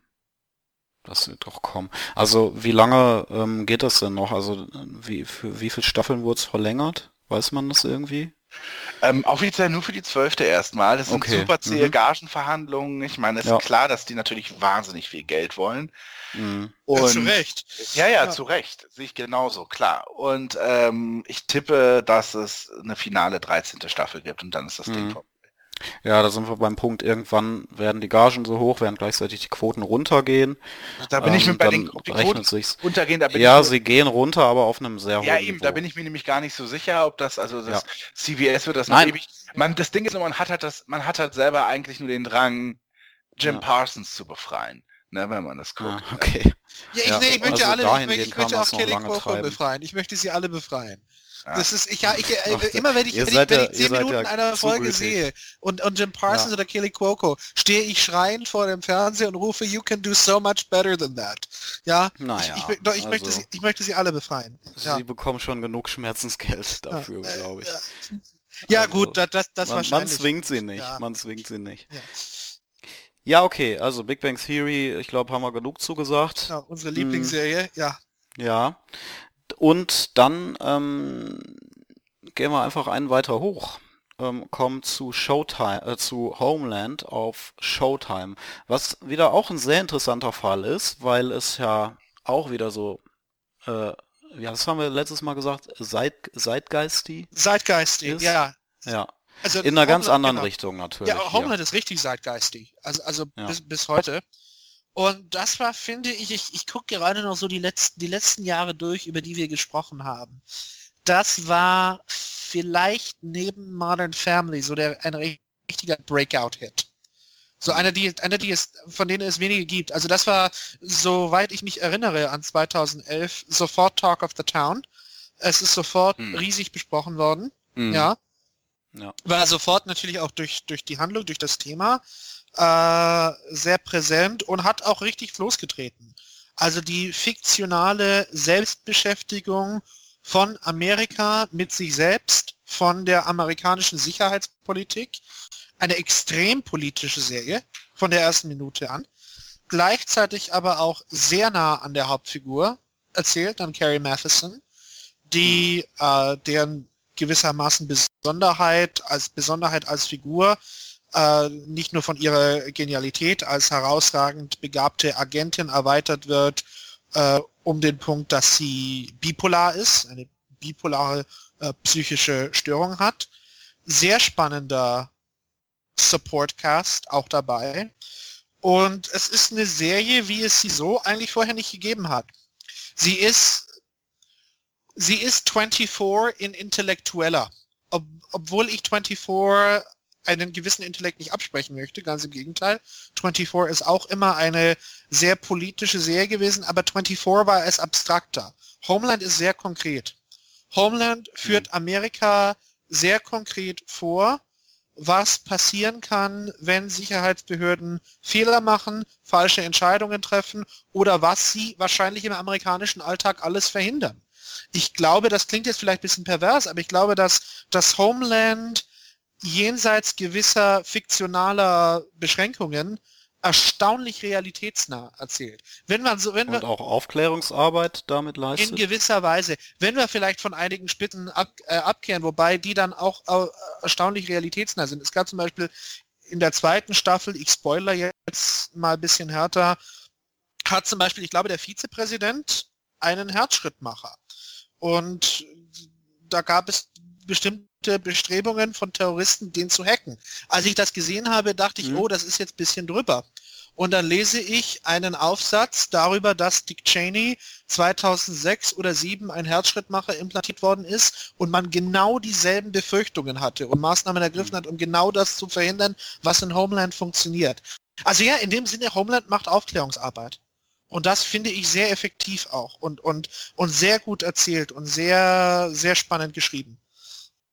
Nun war das natürlich nicht kritisch in der ersten Staffel. Ne? Also ich meine, 2011 war jetzt 9-11 noch nicht so lange her und ähm, generell ähm, konnte man es fragwürdig lesen, wie eben natürlich mit der Angst des Amerikaners vor muslimischen ähm, ähm, Riten, Ritualen oder wie auch immer ähm, äh, gespielt wurde. Ne? Also wir haben diesen Agent Brody, der ja in ähm, äh, äh, nicht Agent, aber äh, er war er war Soldat, ne? Und er war in, Ge in Gefangenschaft und kam später dann Congressman Brody, genau. Richtig und spät äh, und, und äh, es war ja immer eben der die die große Frage ist ja did they turn him or not? Ne? Also hat er sich nun gegen die amerikanische Regierung gewandt und ähm, wurde er ihm sozusagen gedreht, während er in Gefangenschaft war, ist er jetzt halt selber mus des muslimischen Glauben übergetreten und, ähm, und, und, und, und dieses äh, pervertierte Spiel so ein bisschen,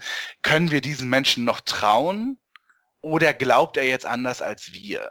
Und da gibt es natürlich schon so Szenen, wenn eben der Koran nicht auf dem Boden liegen darf oder wenn er gegen Mekka betet und so weiter, wo natürlich schon so eine gewisse Angst geschürt wird. Ne? Also alles, was. Ja, beim Fall Brody ja nicht zu Unrecht. Ja, genau, genau. Und das ist natürlich ein, das ist natürlich ein dramaturgischer Kniff, der ja an und für sich sehr gewagt ist. Nee, ich sehe es ich seh's von der anderen Richtung, ganz im Gegenteil. Wenn wir nämlich diese Szenen haben, wo da in der ersten Staffel, wo der Koran nicht auf dem Boden liegen darf und so weiter, da wird ja genau dieses Bild hinterfragt. Ich meine, genau dieses Bild, das du präsentierst, das wird ja in jeder Folge also massiv problematisiert. Also ich, ich sehe ganz im Gegenteil. Es wird hier nicht die Angst des Amerikaners geschürt. Es wird hier im Gegenteil eine diskursive Aufklärungsarbeit geleistet wird, damit genau solche Bilder nicht entstehen ja auch hinten raus in der zweiten Staffel. Ich finde, das kam nicht hinten raus. Ich finde, das war von Anfang an präsent. Ja, also es gab schon die Bilder, wo dann die, wo dann seine Frau sieht, oh Gott, was macht er da im, in der ja. Garage, um Gott, er ja. betet und ist, ja, ja, ist vielleicht genau. doch ein Terrorist. Und ja, diese, aber genau diese das, Gleichnisse, genau dieses, ja, aber genau dieses Bild wird ja problematisiert. Sehe ich auch so, aber eben in gewisser Weise auch hinten raus. Ich meine, also das, das war mein Gefühl. Wenn wir dann eben sehen, was hat Brody in diesen drei Jahren Gefangenschaft erlebt, wie war seine Zeit, warum ist er jetzt, wenn er zurückkehrt, so wie er ist.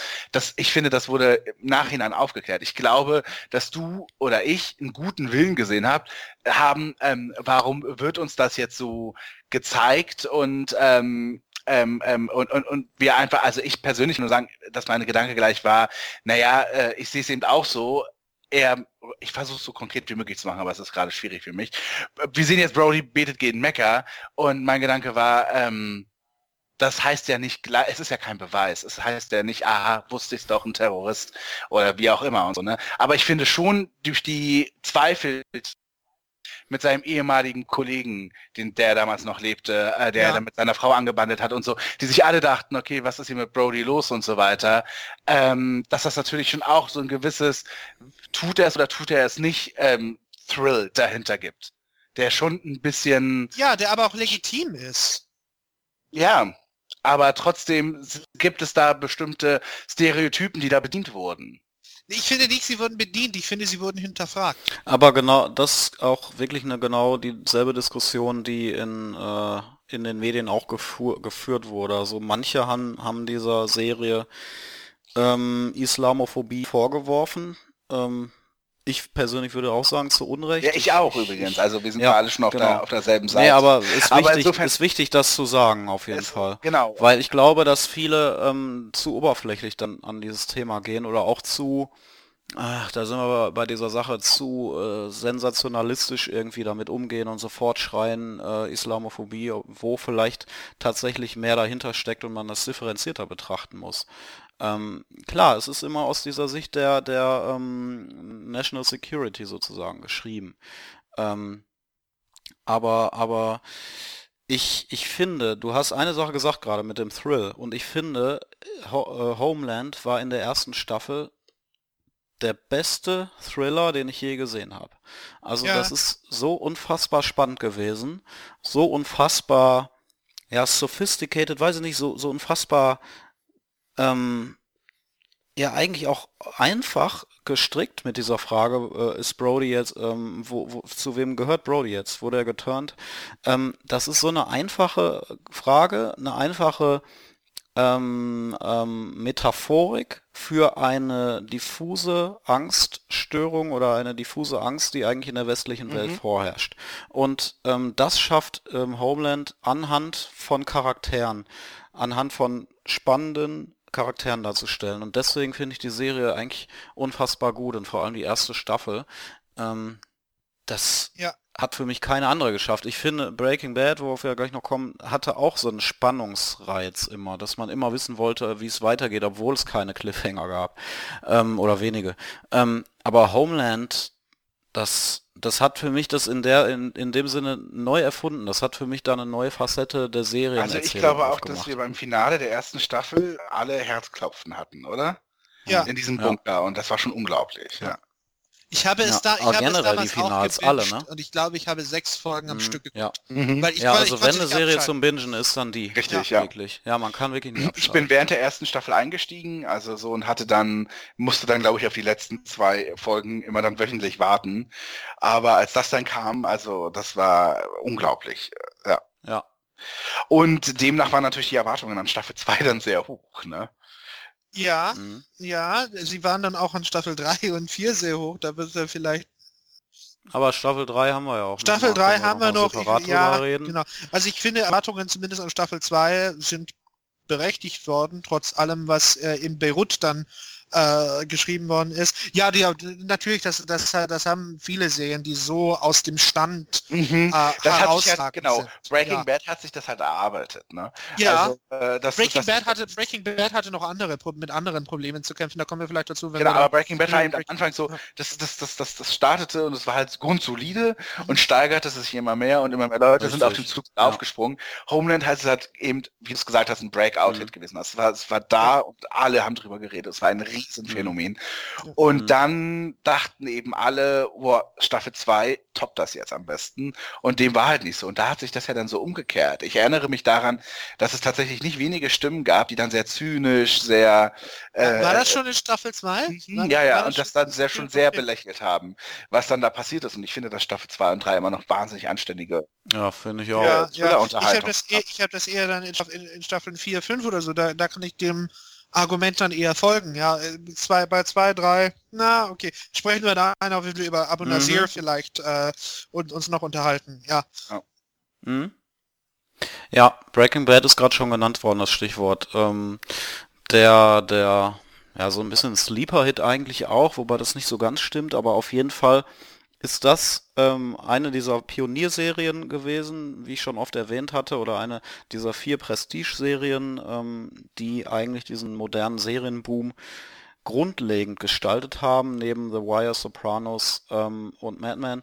Und Breaking Bad hier in der vierten Staffel nominiert. Mm, Ist, glaube ich, auch eine Serie, die mit am meisten profitiert haben vom digitalen, von dieser digitalen Serienrevolution. Also äh, eigentlich war Breaking Bad prädestiniert dafür, gebinged zu werden. Und als es dann auch endlich ähm, bei Netflix und Co.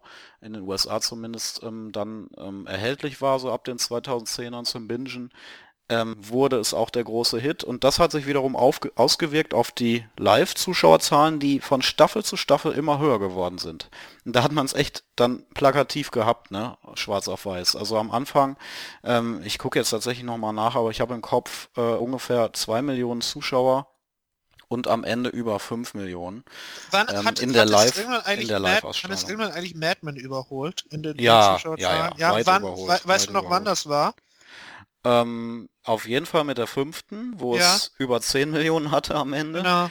Ähm, aber äh, ja, auf jeden Fall, ich glaube so, zeitlich weiß ich es nicht, aber ähm, es hatte ein bisschen mehr ähm, am Ende in der, in der vierten und auf jeden Fall in der fünften dann als Madman. Ähm, vor allem aber in der fünften, die unfassbar, unfassbar abgegangen ist. Ähm, woran man auch sieht dann, ähm, welchen Stellenwert vielleicht die fünfte Staffel hat. Wir haben aber die vierte und die fünfte nominiert. Ja. Weil, wir sprechen in der ähm, nächsten Folge ja. nochmal drüber. Genau. Genau, wir sprechen nochmal Ja. drüber. Ja. Die vierte ist halt in dem Sinne extrem spannend inhaltlich, ähm, weil sie den nochmal die Transition von Walter White äh, zeigt. Nochmal für, für die Leute, die es äh, die es gar nicht gesehen haben vielleicht oder, oder nicht mehr so genau, das sich erinnern können. Es war halt, es ist letztendlich die Story, ähm, die beschrieben wurde, ähm, wie hieß es, von Mr. Chips zu Scarface. Genau. Das war das richtig. Konzept, was Vince Gilligan, der, der Macher der Serie, der Erfinder der Serie, ge gepitcht hat, nämlich die Transformation eines guten Charakters, eines guten Menschen zu einem abgrundtief bösen Menschen in Form von Walter White, einem Highschool-Lehrer, einem Chemielehrer, der zu einem Drogenkönig wird und ein eigenes Drogenkartell ähm, aufbaut. Und ähm, ich habe mich immer gefragt, wenn ich mir die erste Folge angucke, und dann die letzte, die erste Folge der fünften Staffel, wenn ich die gegenüberstelle und nichts dazwischen gesehen hätte, diese Transition von dem Charakter ist so unfassbar. Es könnten ähm, zwei verschiedene Serien sein. Ja, genau, es ist so eine unfassbare Bandbreite, die in einem Charakter erzählt wird. Und das ist der große Unterschied zu allen anderen Serien auch. Wir sehen Tony Soprano, der sich aber eigentlich nicht verändert. Der ist immer dieser ambi- ambivalente Charakter. Walter White natürlich auch zur ganzen Zeit, aber trotzdem macht er eine unglaubliche Entwicklung durch, die sehr äh, smooth passiert, also eigentlich sehr ähm, gleichmäßig passiert, aber nur wenn du wirklich aufmerksam bist und alles über Jahre lang guckst. Wenn du aber die erste Folge gucken würdest und danach direkt die erste Folge der fünften Staffel, das ist unfassbar. Das sind zwei verschiedene Welten komplett. Das muss ich mal machen. Wirklich. Das muss ich mal machen. Ja, ich habe mich immer gefragt, wie der Eindruck wäre. Ich kann es natürlich nicht machen, weil äh, ich habe das, ich habe nun mal die Serie gesehen. Ja, aber es ist, ja- ist ja jetzt schon einige Jahre her. Also ja, stimmt, ja. ich, ich ja. glaube, dass das kann man mal kann man mal versuchen. Also ich ich, Ja. ich glaube, ich werde es mal tun als Selbstversuch. Äh, ja. äh, äh, Bericht, äh, bitte berichten. Ja, oder oder wir machen das Live-Watch irgendwann. Ja. Oder so. Ja, ja, genau, ja. Wenn, wir, wenn wir Wetten das geguckt haben. Ja. Ähm, ja, das, das, das Breaking Bad hatte immer ein strukturelles Problem in Amerika und das hat, ich weiß nicht mehr wer es war, aber irgendjemand hat es mal zusammengefasst mit dem Satz äh, Breaking Bad didn't play on the coasts. Und das war das das war strukturell lange das Hauptproblem, weil Mad Men im Gegensatz, deswegen habe ich gerade noch gefragt, welche, welche Zahlen hatte Mad Men. Mad Men war sehr populär in New York und sehr populär in Los Angeles. Breaking Bad lange Zeit nicht. Ich, ich habe Hm. irgendwann, irgendwann mal gelesen, was die Top die Top 3 Markets gewesen sind, äh, in, in denen es lief. Und das waren, glaube ich, Albuquerque, Kansas City in Missouri und dann war vielleicht noch Memphis, Tennessee dabei. So, also das war eine Serie, die hat man gerne im Zentrum der USA geguckt, aber nicht an den Küsten, wo landesweit Ja, Meinung verstehe. gemacht wird. Ja, nicht Ja. in New York, nicht in Los Angeles. Das kam erst sehr viel später. So die ersten zwei, erst, äh, ich glaube in den ersten drei oder vier Staffeln waren weder New York noch Los Angeles in den Top Ten. Das heißt, es haben mehr Leute in Albuquerque Show geguckt als Leute in New York, obwohl es in, Mhm. in New York wesentlich mehr Leute gibt als in Albuquerque. Mhm. Ja, Mhm. also die so in, den in den Meinungszentren der USA, New York, Los Angeles, vielleicht noch Washington DC, Ja, da lief es lange Zeit etwas unter dem Radar und das hat halt auch Ja. so Auswirkungen da, äh, darauf gehabt, dass man so äh, 2008, 9, 10 eher über Madman gesprochen hat, als Mhm. über diesen Chemielehrer da aus New Mexico. Ja, Ja, es ist natürlich das Gegenteil von einer elitären Serie oder einer eleganten Serie, ne? Sagen wir mal im Hinblick jetzt auf Mad Men. ja genau, der es, Vergleich da äh, ist. äh, genau es, es, es spielt nicht in einem Zentrum des Landes, in einer wichtigen Epoche, in einem elitären Mhm. Milieu, wie Werbung Ja. New York 60er Jahre. Es ist auch nicht wie Homeland, dass es spielt in der Sicherheitspolitik in, in Washington und Nord-Virginia äh, mit äußerst relevanten sicherheitspolitischen Themen. Und es ist auch nicht Mhm. Modern Family, das eine Familie abbildet, die in Kalifornien lebt oder so, sondern ist der Ja. Chemielehrer in New Mexico, äh, der seine Behandlungen nicht bezahlen kann und jetzt Crystal Meth guckt. Ja, Ja, das stimmt schon. Es ist natürlich äh, nie so ähm, zeitgeistmäßig jetzt so ein Ding gewesen, was man groß interpretieren könnte, wie Homeland auf die auf die Urangst der Amerikaner irgendwie oder wie ähm, ja Game of Thrones wurde das aus, auch gemacht, aber ähm, bei Mad Men haben wir es gesagt, der Anfang des des Kapitalismus, wie wir ihn heute kennen, das hat hat Breaking Bad alles nicht, aber gerade das finde ich so geil daran, ehrlich Ja. gesagt. Ja, also ist- dass es es eine, eine ja. so konstruierte Geschichte ist, die wirklich eine Geschichte ist, ähm, wo man alles mal abstellen kann, was so drumrum ist, die komplett für sich steht und eine unfassbare Originalität auch bietet, während die meisten anderen Serien ja ähm, ja auf irgendwas basieren. Selbst Homeland basierte auf einer israelischen Serie, Game of Thrones basiert auf einer Und die wiederum, glaube ich, auf und einer so weiter. Geschichte sogar. Ja, Battlefield. genau, Also, ja. ja, äh, genau. Und hier hat einer sich hingesetzt, Vince Gilligan mit seinen äh, Autoren, und hat eine Geschichte für das Medium Fernsehen, für das, ursprünglich für das Medium Fernsehen ges Ja. gesch- geschrieben. Ja, vor allem es, es kam ja, es kam ja dann alles. Also natürlich ist, ist, ist, ist, Ja. ist Breaking Bad auch heute bei New Yorkern und bei, bei Südwestkalifornien sehr bekannt und weit gesehen. Nur das kam alles später. Das, Ja. das kam nicht so, während die erste, zweite, dritte oder auch vierte Staffel ausgestrahlt worden ist bei AMC. Das kam ein Stückchen später. Ja, also das ist Breaking Bad war gewissermaßen eine verspätete Serie, wenn man es Ja, so, wenn man genau. so nennen möchte. Ja. Ich würde so halt sagen, mit der Möglichkeit, es zu bingen bei den Streamern, die Richtig, aufkamen in genau. der Zeit. Genau, Ja. absolut richtig. Ja. Und natürlich, ich Die meine, vierte hatte, Staffel. Hatte eine, immense, hatte eine immense Wirkung. Also das ist selbstverständlich. Das, das kann, kann niemand dagegen argumentieren. Also nicht ernsthaft. Ja. Es ist sicher eine Ja. der eine der herausragendsten Serien überhaupt. Ja, ja. Au außer Basti, glaube ich. Ich weiß nicht, würdest du da dagegen argumentieren, weil du hast ja zwei Staffeln gesehen, glaube ich, oder? Ja, ja, so irgendwann in der zweiten dann Mhm. mich dann doch verabschiedet. Ähm, nee, würde ich nicht gegen argumentieren. ja, kann ich Wäre jetzt schwer aber interessant, sagen. wäre jetzt aber interessant geworden. Ja. Jeder kennt jemanden, der riesen Breaking Bad Fan ist. Und deswegen ist das natürlich eine wahnsinnig große Nummer. Ich bin mir halt eben nicht sicher, muss, da muss ich mich jetzt auf euch verlassen, wie groß war Breaking Bad in der vierten Staffel? So, Mhm. ne? Das Mhm. müsst, müsste, müsstet ihr dann halt irgendwie entscheiden. Das wäre Also mein Gefühl ist, genau. je, je, je älter diese Serie wurde, desto fetter und größer wurde es halt einfach. So. Ja. Wie viel hatten wir? Sechs, ne? Mhm. Fünf. Fünf. Die Ja, fünfte 5a war- und die 5b fün- die gab's. fünfte lag Spalten. Genau. Ja. Ja. Äh, was, was mich an Breaking Bad so fasziniert, ist, du hast Fans in jedem Milieu. Ich kenne äh, Dokt ich kenne äh, Leute mit Doktorgrad, die die Serie lieben. Ich kenne Hauptschulabsolventen, die die Serie fantastisch finden. Also Breaking Bad ist das ist zum Beispiel etwas, was sie von Homeland unterscheidet, glaube ich. Homeland ist schon eine Serie, die ein eher elitäres Publikum hat. Ich glaube, Breaking Bad über, überschreitet alle Bildungs-, Einkommens- und sonst was, und sonst was Grenzen. Also Breaking Bad ist vielleicht so, das, das klingt jetzt bescheuert, aber Breaking Bad ist vielleicht so ein bisschen das gewesen, was Wetten das früher war. Es versammelt alle vorm Fernseher. Nur halt heute zu unterschiedlichen Zeiten. Aber es ist eine Serie, die Hm. im Kern, glaube ich, jedes Milieu anspricht. Mhm. Ähm, Ich ja. frage mich aber, wieso, wieso ausgerechnet die vierte Staffel? Naja, macht die vierte Staffel so viel? Ähm, da hilft mir Julian gleich nochmal ein bisschen das auf die Reihe zu kriegen, aber ich habe es so in Erinnerung, dass die vierte tatsächlich somit der große Abschluss der, der ersten vier Staffeln tatsächlich ist und man die fünfte dann doch so ein bisschen abgeschnitten davon sehen sollte, weil die vierte Staffel letztendlich die Geschichte um das Drogenkartell und um äh, Gus Frin Fringe, wie hieß er? Ja, ne? Ja, äh, ja, auf ja, jeden Fall genau. beendet. Natürlich auch mit diesem berühmten Ende halt der vierten Staffel.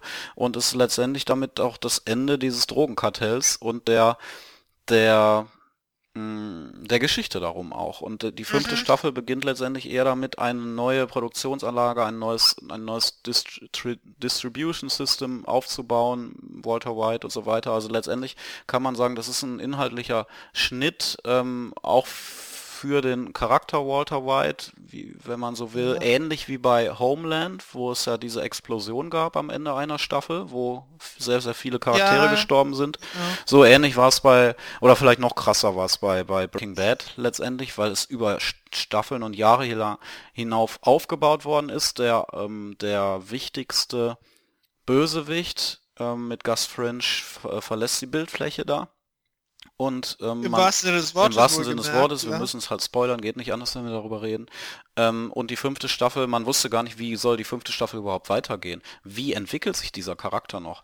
Weil er das Mörderischste letztendlich da gezeigt hat, was er zeigen konnte. Und in dem Sinne war die fünfte Staffel eine spannende, ein spannender Neuanfang. Gleichzeitig war die vierte Staffel die, die quasi die auf der persönlichen Ebene die Schlinge immer weiter zugezogen hat zu Walter White. Also es gab noch den Mord an Gus, der letztendlich auch ähm, äh, irgendwie äh, Hinweise dafür gelegt hat, ähm, wie man wie man Walter White auf die Schliche bekommt und äh, ja, das sind grob gesagt äh, alles ähm, also das, die spitzt sich so zu, die Staffel. Also sie, sie, sie, ähm, sie macht inhaltlich einen extremen Fokus auf. Und, Ja, für, für mich ist nämlich so eigentlich die fünfte prägnanter noch Mhm. als die vierte. mh, Im Sinne davon, naja, wie halt so, wie halt so langsam ein, ein, ein Rädchen ins andere greift. Ich finde, die fünfte Staffel ist dann auch sehr stark die Staffel von Hank Schrader. ja, Äh, und ich finde, die, es ist dann eigentlich die fünfte Staffel, die so bei Walter White endgültig den Schalter umlegt. Weil im Sinne von, wenn wir sagen, er als mörderischer Typ Ja. in der vierten Staffel, immer, es sind immerhin noch seine Gegner, die er aus dem Weg Ja. räumt. Ja? ja, Und man kann da, wenn man unbedingt will, immer noch dahingehend legitimieren, dass man sagt, they all know the game. ja, Da wird das in der fünften interessanter. ja, das stimmt, das ist ein Punkt. Finde ich. Ja. Ja. ja. also das, das ist jetzt so meine Argumentation. Okay. Ein bisschen hinsichtlich Breaking Bad in, in, in, in 2011. Mhm. Ähm, ja, wir reden auf jeden Fall noch über die fünfte. Äh, bin ich gespannt, aber wie gesagt, ähm, der, der Einfluss, der Einfluss von Breaking Bad, den haben wir schon benannt. Ähm, der gilt natürlich unabhängig von dieser Staffeldiskussion. Ja, In jeder Hinsicht. ja, äh, auch sehr einflussreich und äh, sehr viel Bass hat äh, Game of Thrones. Wenn auch natürlich im Jahr 2011 mit der ersten Staffel nicht so viel wie zuletzt mit den neuen Stattern. Aber in äh, 2011 hat alles angefangen. Ich habe mal sieben Minuten davon gesehen, von irgendeiner anderen Staffel Game of Thrones. Ja. Und war tatsächlich sehr impressed, wie das, wie das opulent inszeniert ist. Ansonsten habe ich von Game of Thrones nie eine Folge gesehen. Ah. Ja, Basti und ich haben ähnlich viel gesehen, ne? Naja, nee, also bei mir war das schon so. Ich würde sagen, 10, 12 Folgen Ja, waren ich auch. Ja, also ich so habe die erste Staffel nicht. komplett. nee, ich meine, wir beide haben ähnlich viel gesehen. Mehr als mehr als Julian. Ähm, Ah, ja, das meinst du. Ja, Ja. also wir haben äh, die erste Staffel gesehen und so ein bisschen die zweite noch, ne? Ja, bis mir irgendwann aufging, warte mal, das ist hier einfach nur eine Primetime-Soap. Was macht denn für so einen riesen Gewusel? Ja, also das ist so wahnsinnig opulent und das sieht auch wirklich ganz toll aus und das ist wirklich, ja, sehr beeindruckend. Und ich war auch ich war ja bei der ersten Staffel noch so, boah, ich habe richtig Bock auf diese Welt. Ich habe da Bock einzusteigen. Ich fühlte mich so wie 1991, wenn zum ersten Mal Twin Peaks läuft, ja. Mhm. Und fand so, boah, krass, äh, da bin ich jetzt dabei. Mhm. Es gibt ja auch einen Cliffhanger am Ende der ersten Staffel und ich war so, oh, wie cool, ich bin da jetzt voll dabei. Es gibt ja auch diesen, das ist ja total krass, dass dann Sean Bean auch geköpft wird. So, okay, krass, unsere Hauptfigur stirbt am Ende der ersten Staffel und so. Dachte so, alles klar, ich find's richtig geil. Dann zweite Staffel und ich guckte so und äh, wirklich auf einmal, ich weiß nicht, was passiert ist, fiel mir nur auf, also das ist jetzt schon alles ein bisschen albern. Irgendwie geht's mächtiger als der andere, wer bumst mit wem, wo ist es ein bisschen blutig und brutal. Eigentlich ist das hier Dallas. Das ist das Eigentlich ist wie Di- Downton Abbey, dachte ich gerade. oder wie Dynasty. Also es ist wirklich die uralteste Soap-Formel überhaupt. Aber wir tun so, als wäre es was viel Größeres und als wäre es irre, irre geil einfach nur. Es ist brutal, es ist nackt, es ist sexy, es ist irgendwie so ganz viel. Und dann dachte ich mir so, nee, das finde ich jetzt albern, weil wenn ihr das Soap machen wollt, macht doch eine, macht auch eine Soap, die in eurer Welt spielt oder so, ja. Aber übertüncht es doch nicht und versucht doch nicht irgendwie so, so, so, so, so, so, so irre episch dabei zu sein, sondern eng runtergebrochen ist das ein Groschenroman. Und ähm, das war mir dann, dann auf einmal viel zu albern. Und das, äh, dann, dann, dann bin ich auch ausgestiegen. Dann hat mich das einfach nicht interessiert. Und ich dachte, na dann gehe ich jetzt auf die richtigen Soaps. Dann gucke ich im Scandal oder was es eben noch so gibt, weil da dachte ich, das sind die Geschichten und die Intrigen sind genau die gleichen, aber da ist man wenigstens ehrlich. Das legt man so hin, das ist so und und und macht es nicht höher als als als das was also als was es dann letztlich ist. So. Und dann dachte ich mir, nö, also jetzt ist jetzt ist vorbei. Ne, ich bin aus einem anderen Grund ausgestiegen. Also ich bin da nicht mehr mitgekommen. Also mir war es zu kompliziert.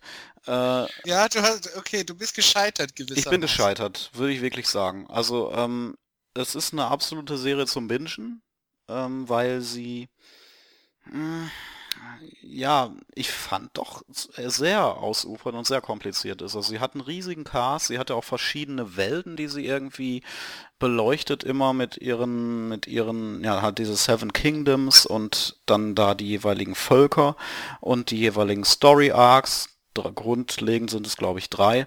Und mh, hm, dann immer natürlich der Kampf dazwischen denen. Und äh, mir, ich bin irgendwann nicht mehr mitgekommen bei der zweiten Staffel, was vermutlich dann einfach mein, meine Schuld ist, weil ich nicht mehr nicht mehr aufmerksam genug gefolgt habe. Aber die erste Staffel, die hat mich schon extrem mitgenommen und habe ich auch gebinged und war da auch so mega drin wie Basti und äh, fand auch, dass das spannende Cliffhanger hatte und so weiter.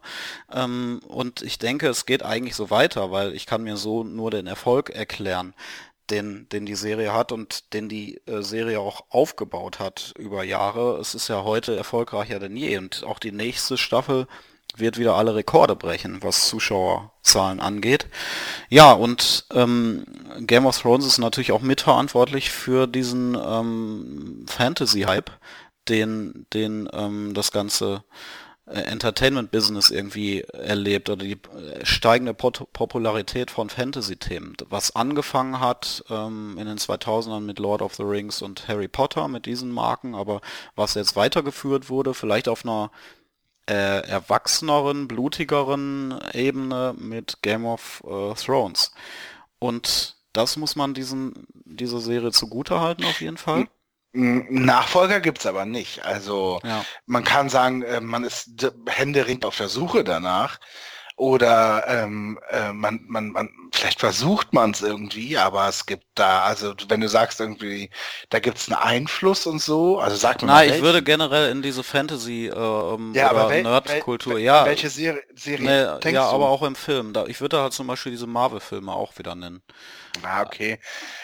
Ja, aber, aber also das, ich glaube, dass wir genau in dieser Leerstelle dazwischen sind. Also da hast du halt mhm. auf der einen Seite diesen Riesenerfolg, die letzte Staffel von Game of Thrones, die ja nun nächsten Sommer kommen wird, wird alles sprengen, was ja. bisher gewesen ist. Das wird unfassbar sein. Ja. Ähm, und es ist nach sechs, sieben Folgen dann vorbei. Und ähm, dann diese, diese Zeit danach, da bereiten sich jetzt alle drauf vor, alle Streamer. Mhm. Und auch vielleicht, ich weiß nicht, wie, wie, wie weit HBO gerade entwickelt. Aber ähm, um, das, das dann, dann wird das alles kommen. Also bis jetzt fällt ja. mir, glaub, also ad hoc nur eine Serie ein, nämlich dieses unsägliche Shannara Chronicles, was glaube ich so. Ja, das ist sehr nah dran, aber auf Teen, Teen. Genau, ein billiger Rip von ja. MTV ist, ne? Ja. Äh, hatte einen kurzen Hype in der ersten Staffel, direkt verpufft, alles vorbei, nichts mhm. ist geschehen. Ähm, und, und, und nee, also momentan sehe ich da nichts. Allerdings ist natürlich, also es ist schon so, dass wir jetzt das natürlich suchen und auch ganz viel. Es gibt aber sehr viel, was kommt. schon in der, ja, es gibt schon genau. eines, was in der Pipeline ist. Also ich, Amazon ich will eine äh, Lord of the Rings Serie mhm. machen und so, genau. Also da wird jetzt das, ist das große Epos, das genau. große ja. äh, 300 Millionen Dollar Budget. Ne, ja. Das ist gerade in der Mache und das kommt. Net Netflix ähm, baut gerade eine Serie auf Basis der Witcher-Saga. Das wird einigen Serienfans was sagen. Eine der erfolgreichsten Serien, Videospiel, äh, Serienfans, Videospiel. Ähm, eine der erfolgreichsten Videospielreihen, auch so mittelaltermäßig, glaube ich. Dann HBO macht eine Fantasy, ähm, äh, Who Fears Death, ähm, von wo George R. R. Martin, der äh, Game of Thrones Autor, mit dabei ist. Dann ähm, gibt's äh, vier Game of Thrones Spin-offs, die, die jetzt also inoffiziell angekündigt sind, wo man aber einfach nicht mehr weiß. Was ich so ein bisschen auch im, im, ähm, im Gefolge von Game of Thrones sehe, sind Serien, die einfach einen Fantasy-Einschlag irgendwie so haben. Also American Gods würde ich da nennen. Aber du hast recht damit, das sind alles keine großen Nachfolger im Sinne von, die füllen den Impact aus oder die haben sehr, sehr hohe Zuschauerzahlen. Preacher würde ich da nennen ähm, Black Sails vielleicht, Tabu. Also das sind Sachen, die haben alle diese Fantasy-Themen mit drin. Ähm, ich glaube, die sind auch ähm, deswegen ähm, auf den auf den Bildschirm gekommen, weil Game of Thrones so erfolgreich war und weil man gesagt hat, Fantasy ist wieder äh, mit in. Aber keine dieser Serien ist natürlich ansatzweise so erfolgreich, so man spricht überhaupt nicht über die. Ähm, da ist Game of Thrones ähnlich wie Walking Dead ein ein äh, ja ein Massenphänomen, was nicht kopiert werden konnte bisher. Gut. Wir sind am Ende. Wir sind halt generell jetzt am Ende. Aber wir müssen noch die, äh, die Nominierung machen hier. Wir wollen die Nominierung machen. Wir wollen, ja. Ja, es ist auch für mich die dritte Stunde, liebe, liebe Kinder. Den Scheiß bringen wir jetzt auch noch hinter uns. So. Ja. Ach, also nochmal. Pfiff im Dartfall, es wird schon die richtige treffen. ja, Big Bang Big Breaking Bang, Bad. yeah. Game of Thrones, Homeland, Big Bang oder American Horror Story. Ja, ich glaube, ich entscheide mich diesmal, ich fange mal an, ich entscheide mich für ähm, Homeland. Und ähm, ja, wir alle wissen warum. Same. Ähm, ich habe es gerade, ich habe es gerade Ja, ich erwähnt. entscheide mich auch für Homeland. Wieder einstimmig. Einstimmig. Da kann ich, Nein, oh nein. Da kann ich ich sagen- dachte, wir machen noch mal so eine fette ich kann ich Diskussion. gleich The Walking Dead wieder vergessen. genau, ja. Ich guck nachher noch zwei Ja. Folgen Sherlock oder so zum Runterkommen. Ja. Damit stehen die Gewinner fest. Ähm, The Walking Dead im Jahr 2010 als beste Ja. Serie und in die Hall of Fame. Ja, Julian, vielen Dank. Nicht, nicht, dass du nochmal äh, so ein Ding aufmachst wie, wie ähm, ach nee, das war Basti, der das immer gemacht hat bei. Ich Bei mache ein Ding auf. Duell. Wo denn? Ja, du machst immer so ein Ding auf mit, Okay. ähm, mit Two Broke Girls und Ja, ja. und äh, und äh, Married with Children. Ja. Naja. Gut, das wird also auch geschnitten. Naja, also 2010 hat gewonnen Walking Dead, 2011 hat gewonnen äh, Homeland genau. und 2012, äh, ja, wir sind 13, gespannt, wie es 14, weitergeht. 16 gewinnt Two Bro Girls, richtig. Richtig. Das ähm, ist, steht da jetzt schon fest, das ist ja klar, da brauchen wir gar nicht mehr drüber reden. Also in dem Sinne fallen die nächsten Ausgaben aus. Genau, wir brechen Ähm, die Reihe jetzt ab, wenn, nachdem ja. wir mittlerweile Das pro Jahr zwei Stunden brauchen. Ja. Ja, wenn wir so weitermachen, also für die erste haben wir so anderthalb Stunden gebraucht, jetzt haben wir drei Stunden gebraucht. Ja. Nee, nee, nicht, wahrscheinlich nicht ganz, aber ähm, ja, ich glaube, eher vielleicht sogar ein bisschen mehr. ja, ich habe hier drei Stunden, aber ist egal. Ähm, auf jeden Fall, wenn es so weitergeht, dann, dann sprengen wir die fünf Stunden doch noch. Richtig. Naja, es gibt ja jetzt in den nächsten Jahren auch mal ein Wiedersehen mit alten Bekannten. Ja, genau, Ja. ja. Genau. Okay, also in dem Sinne, ähm, Ich, wir hören gerne eure Meinung. Wir sprechen auch gerne im Podcast darüber, wenn ihr uns Feedback hinterlasst, ähm, was eure Favoriten in den Jahren gewesen wären und ähm, welche, welche Serien wir vielleicht auch vergessen haben zu nominieren. Es gibt da vielleicht so ein paar ähm, Genre-Highlights irgendwie, die, die, die eurer Meinung nach da noch nominierenswert gewesen wären. Also lasst uns das gerne wissen auf cooperscafé.podcaster.de oder bei Twitter at Coopers Café. Ja, und freuen uns natürlich, wenn ihr nächstes Mal wieder dabei seid bei unserer Hall of Fame. Bis dahin. Tschüss. Ja, ich stehe auf. Excuse me. A damn fine cup of coffee.